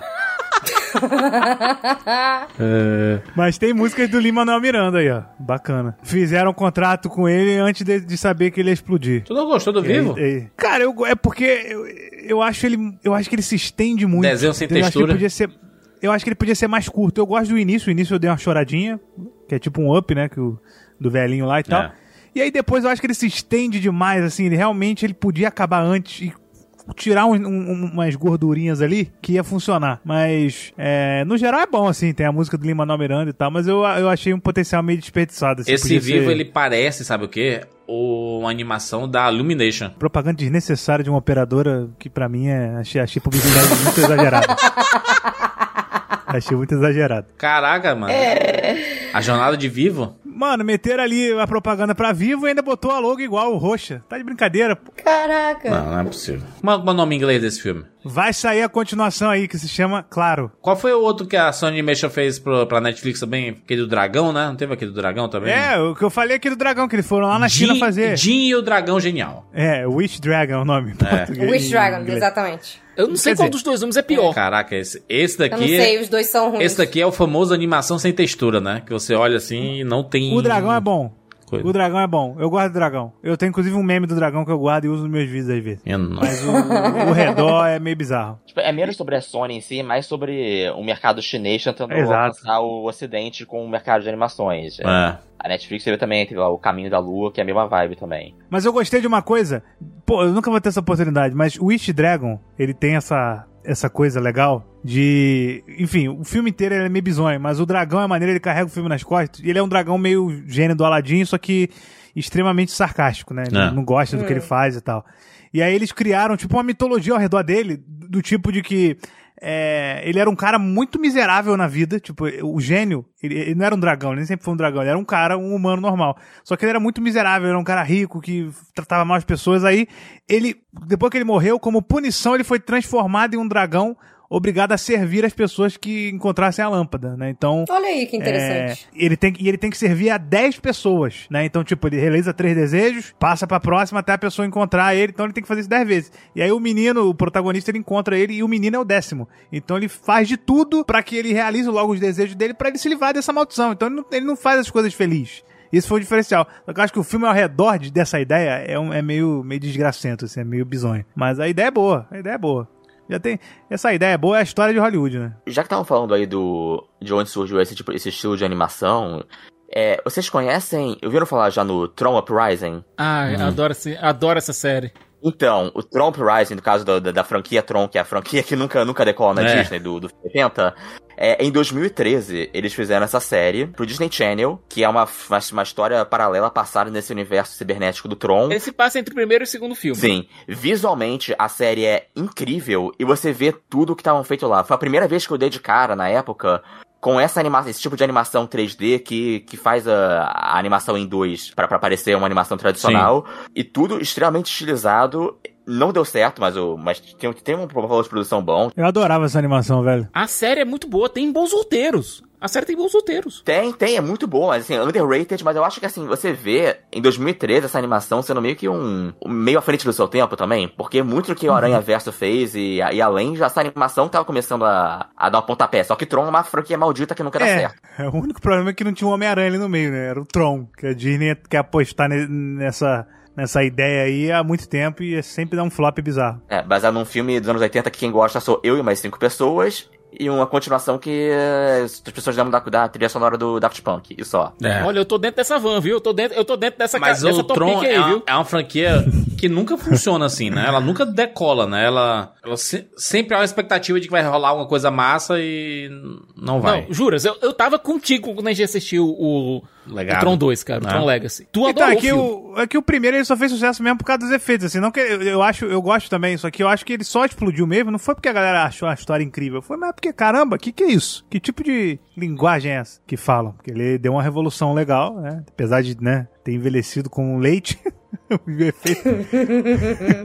Pelo amor de Deus. Não, é esquisito porque o teu referencial ele é muito posterior à época que ele foi feito, entendeu? Não, não, eu sei, não, eu sei, mas é por isso que eu falei que envelheceu de forma estranha. Na época, com certeza, explodiu a cabeça das pessoas. Agora, é, sei lá, velho, mas, mas, tem a, mas a temática ajuda a não envelhecer tanto. Sim. E eu gosto justamente por isso, porque eles tinham essa CGI extremamente primitivo e eles incorporaram isso à história e à identidade visual É. do filme. É pra isso que Isso é funciona legal. pra mim. E, o, e sempre uma franquia que tem muito potencial, nunca, nunca decola. Sempre que alguém tenta fazer algum spin-off, algum jogo, alguma coisa, nunca decolou. Mas essa série talvez seja minha coisa favorita de Tron que existe. E tá aí, uma recomendação pra quem tiver atrás de ver um esse esses primórdios de uma animação diferenciada dessa década passada, tá aí, passou batida, foi cancelada em 19 episódios, ótimo roteiro e visual, assim, muito à frente do seu tempo. E, João, considerando que o próximo filme vai ser dirigido pelo cara de Malévola 2, estrelado pelo Jared Leto, creio eu que a série animada tá segura no seu trono, viu? Vocês acham que a animação ela tá perdendo espaço no cinema? A animação sempre foi igual o Vasco da Gama, contra tudo e contra todos. vissem tudo. E a gente se acostumou também a crescer nos anos 90 e anos 2000, onde a animação um, fez um boom gigantesco em todas as mídias, televisão e cinema. A gente esqueceu que antes disso a animação no cinema era um negócio que vinha uma vez na vida, outra na morte. Sempre É. foi resistência. É, ou- ou você tinha uma- a a Disney relançando no cinema as suas animações clássicas e a cada. Cada sete anos. É, cara, sei lá quantos séculos também lançando uma nova.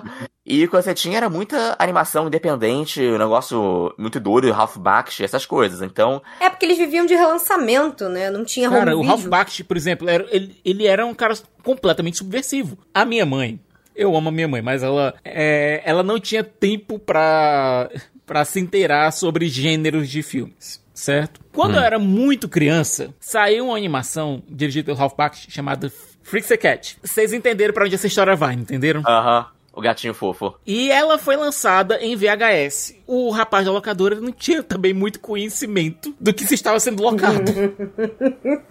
é, foi algo meio traumatizante. Oh, meu Deus. Sabe?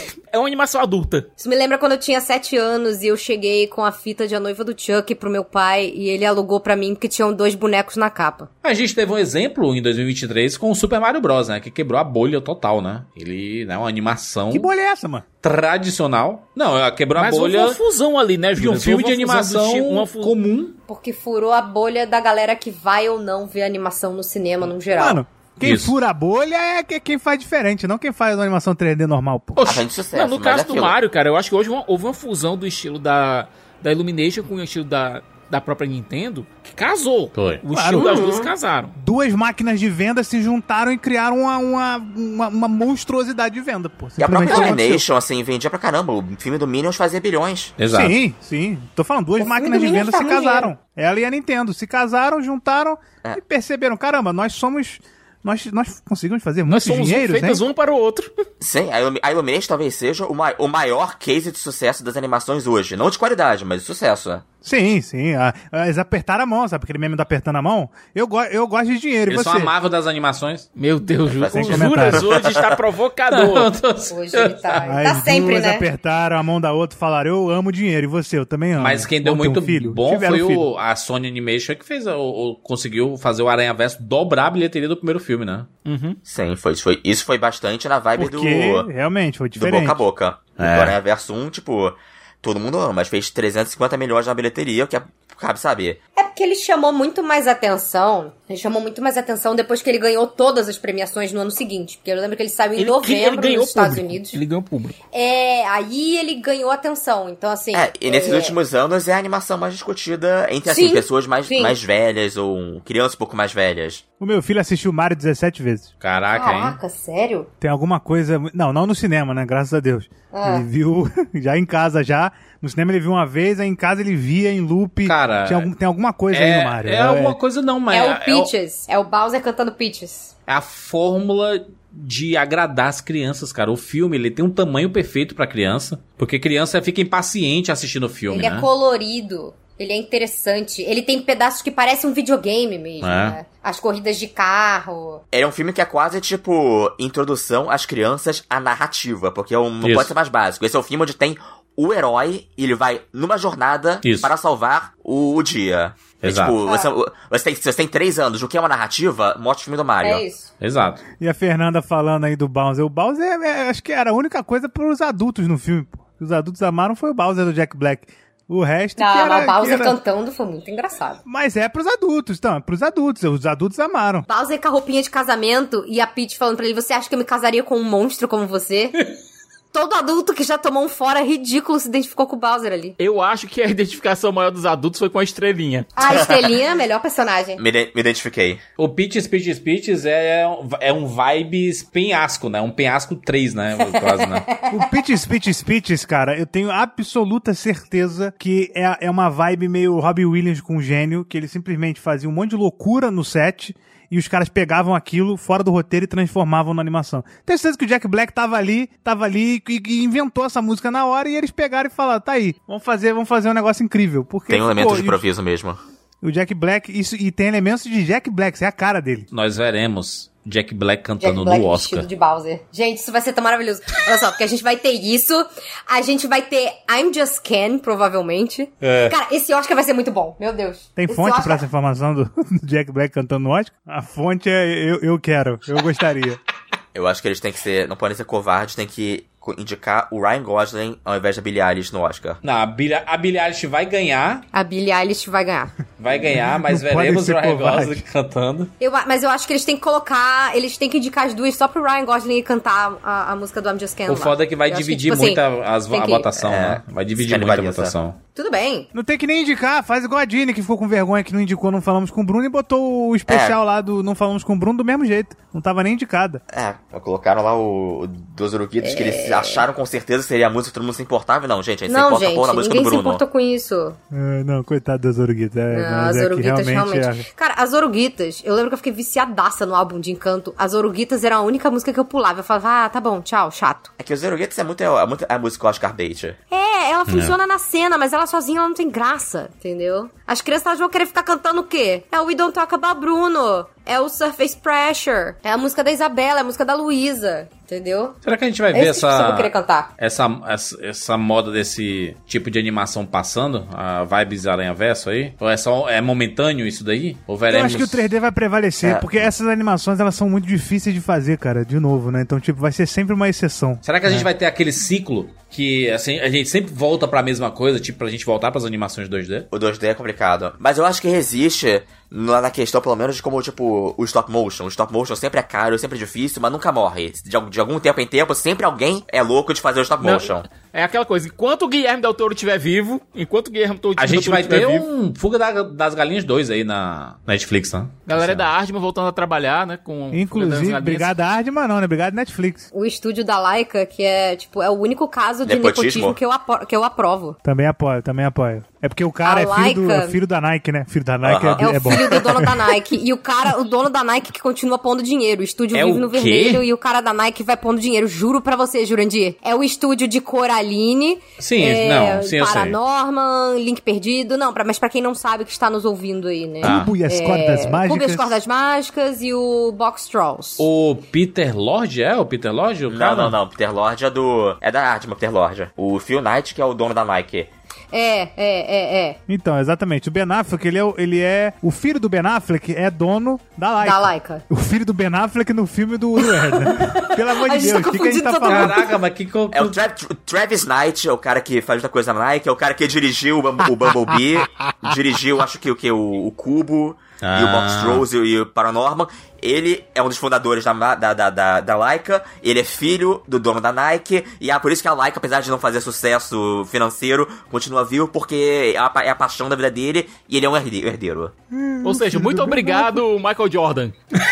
Esse é o único caso de nepotismo que eu sou a Sim, favor. tanto bilionário usando sua fortuna infinita pra fazer qualquer merda, esse daí Merda. pelo menos usa pra fazer Cubo e as cordas mágicas. Arte. Esse usa pra fazer arte. O rico tem que fazer isso. Ele tem que ver o dinheiro que tá sobrando e falar, mano, eu nasci assim, eu, eu tenho que fazer alguma coisa surreal, no Esse vermelho. é o meu projeto no paixão, vermelho. exatamente. É tipo isso. assim, não- ele não tem dinheiro, ele não tem o povo, mas ele tem a obra de arte, entendeu? Não, mas É no caso dele tem, ele tem o dinheiro, sim. Ele tem muito dinheiro. Ele tem uma quantia obscena de dinheiro. Ele dirigiu uma Ele não tem animação lucro isso, ele não, não ganha o lucro. maravilhosa. O Cubo ali, né? O Cubo e as cordas mágicas. Cubo e né? as cordas mágicas é uma das coisas mais lindas. grila, isso daí é uma obra de arte. Tudo que a Laika toca é inacreditável. Sim, e ele produziu todas as animações da, da Laika também. Caraca. É absurdo. Eu amo esse estúdio, eu amo esse estúdio. né? Quando eu for herdeiro, eu vou ter o. eu vou fazer Como é um vai estúdio de animação do herdeiro, RD. eu vou fazer um estúdio de animação do RD feito à mão. E aí vai ser vermelho todo, todo ano, mas vai estar lá. Vamos combinar, se um de nós ganhar aí na loteria, a gente abre um estúdio de... de... Isso, vamos. De animação vamos, eu já 2D, tenho plano. bora. Mas 2D à mão, 2D feito à mão. Sim, exatamente. E vai ser qualidade nível Akira ainda. O cara é filho do Phil Knight, puta que pariu. Eu tô surpreso pra caralho. O Juras, ele está em choque. Eu tô em choque, cara. Por isso que eu falei que é filho do Ben Affleck. E o Travis Knight, ele é filho do Phil Knight. Que loucura, caralho. Nossa, agora, que- agora que eu conectei o negócio do Ben Affleck, eu tava aqui. E, pô, que falha de produção, né? Do filme É, do, né? do, fi- do, fi- do R. Eu tava, tava buscando aqui. do espetacular filme, tá? Que a gente vai ver no Oscar, inclusive, esse filme. Vou perguntar o seguinte pra vocês aqui. Teve rapadura Ah. de Pinóquio pelas minhas costas? Ou Não, não teve. Não. Pinóquio. A gente podia fazer de Pinóquio, né? Absurdo. Esse filme é surreal. Esse filme é, esse filme é incrível. A gente comentou rapidinho. No a gente Oscar, comentou né? rapidinho o Pinóquio no, no, é, no- nos podcasts que a gente fez do Oscar. Cara, a animação do Pinóquio ali é bem maneira também. É um. É bem maneira e é um filme pesado, cara. Sim. É. A forma como ele lida com a história do Pinóquio, especialmente com a conclusão, é de uma é de uma doçura e ao mesmo tempo de uma coisa tão tão melancólica. Cara, a gente tá com muitas animações boas nos últimos anos, hein? Não dá pra reclamar, não, o pessoal da animação aí, hein? Mas olha, pra pensar, pra ficar nessa lógica aí de como. Muito exagero. Como muita gente falando de, de stop motion e como o roteiro muitas vezes carrega,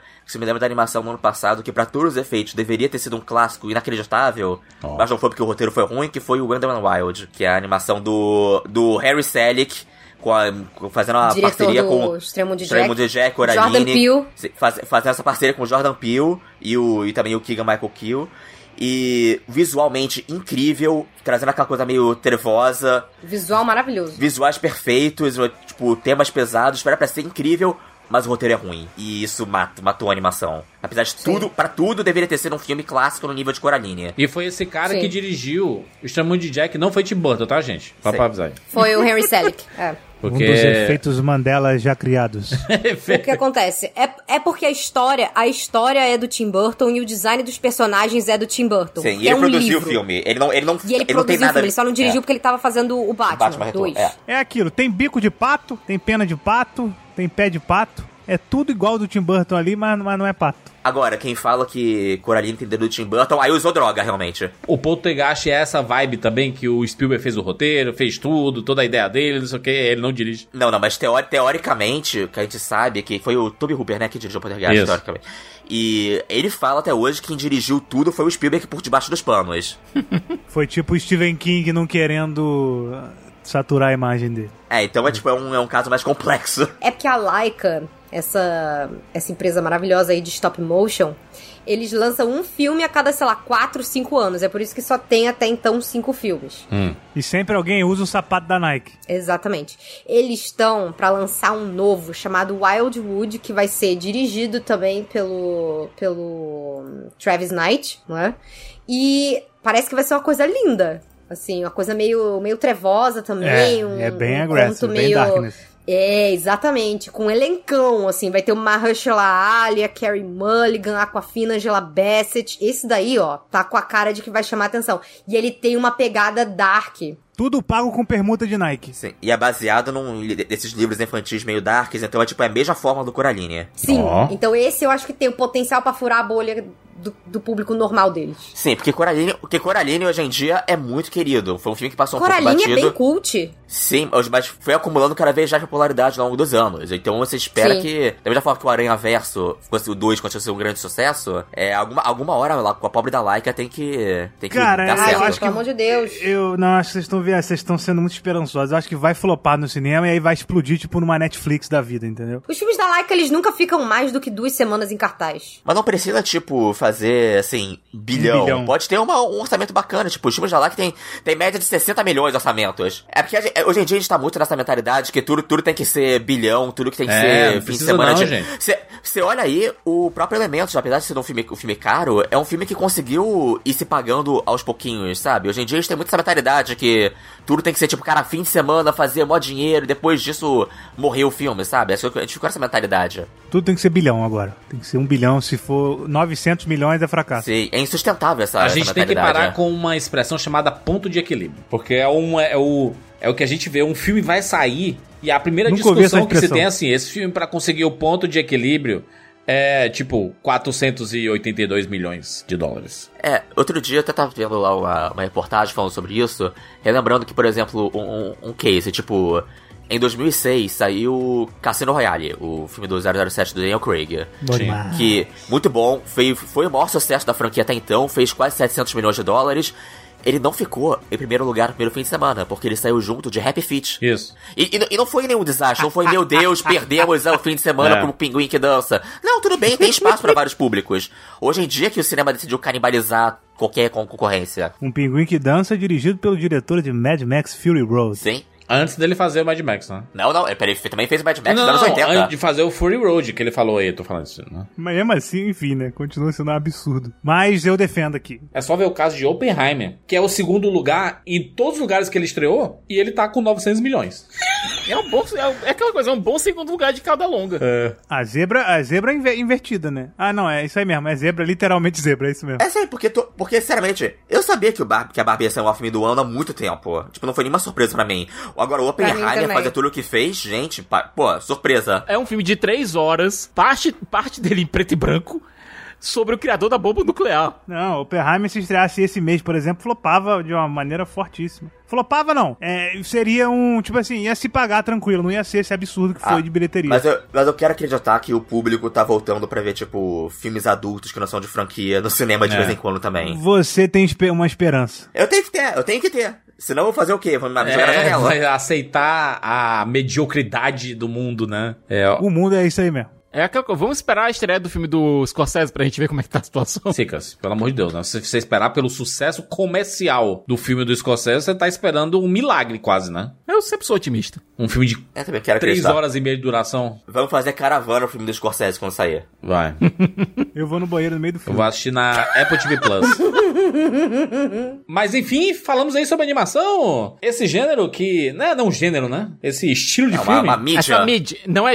Animação É um não é gênero, é mídia. Cicas, a gente pode, conceitualmente, É um estilo. É uma Entender forma de contar uma história. que é um, uma forma de você contar um- uma história. é né? meio de contar uma história, não um gênero, de- não é um gênero de história. O gênero é o tipo de história que tá contando. Mas a, a indústria colocou como gênero, né? É, Sim, é um mas é o gênero. problema, esse é o problema da indústria que eu acho que tem que ser quebrado a qualquer oportunidade possível. Contra a indústria, contra todos, contra tudo, e contra, é um- realmente o Vasco, né? A animação é o Exato. Vasco do negócio. Vasco da Gama, o gigantesco. É. Tá aí desde os anos 30, anos 20, dando soco em ponta de faca. Sim. Sempre é. foi o meu sonho de adolescente que o último filme do Tarantino seria uma animação. Ele é divulgado do nada. Ó, Galera, o, pro- o último é uma animação. Putz, eu ia chorar sangue. Pô, ele já que ele se divertiu fazendo No o Kill Kill Bill? Bill, né? O, Né? É, é, imagina, o filme inteiro, tipo, o último filme dele é uma animação. Nossa, ia consagrar o gênero, ia ser uma revolução. O velho, ele tem esse potencial, mas é, pelo menos infelizmente, o, não sei se ele tem o- essa pelo, menos, pelo menos Del Toro, ele fala que hoje em dia ele só tá afim de fazer animação. Del Toro tá, ne- tá nessa mesmo, né? Ele tá nessa vibe de. Hoje ele tem condições de fazer qualquer projeto que ele queira, né? O Del Toro chegou nesse ponto. Não,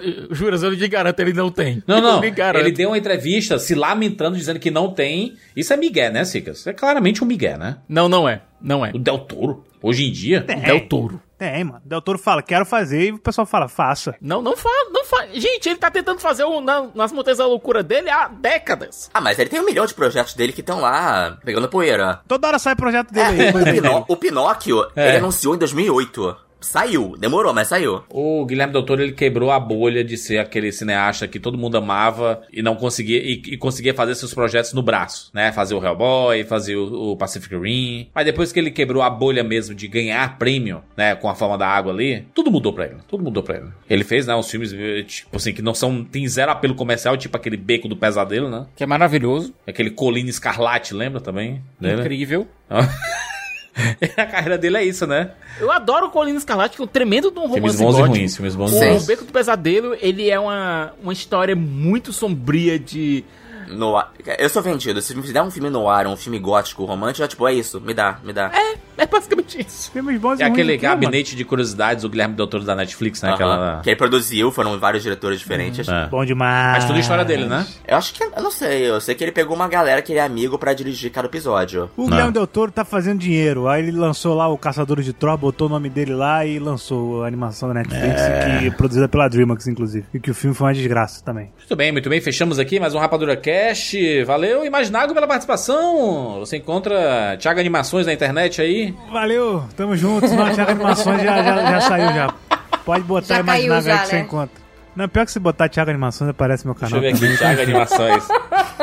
Caraca, não, é- não aparece não, hein? Aparece outra pessoa aí, hein? Thiago Ventura. E alguém, alguém aproveitou o hype que vagou o Thiago Animações e pegou. Thiago Animações é um negócio de. Parece que é animador de festa. pô, tá faz uma- Imaginago, se eu fosse você, colocava na tag de todos os seus vídeos do YouTube, Thiago Animações. Só, só, só assim, Thiago Animações. Sim. E aí ele passa a aparecer no buscador, entendeu? Mas tá aí Imaginago falando sobre animações, Não né? sei se eu quero. Não sei se eu gostaria de alimentar isso, né, cara? Mas vamos seguir.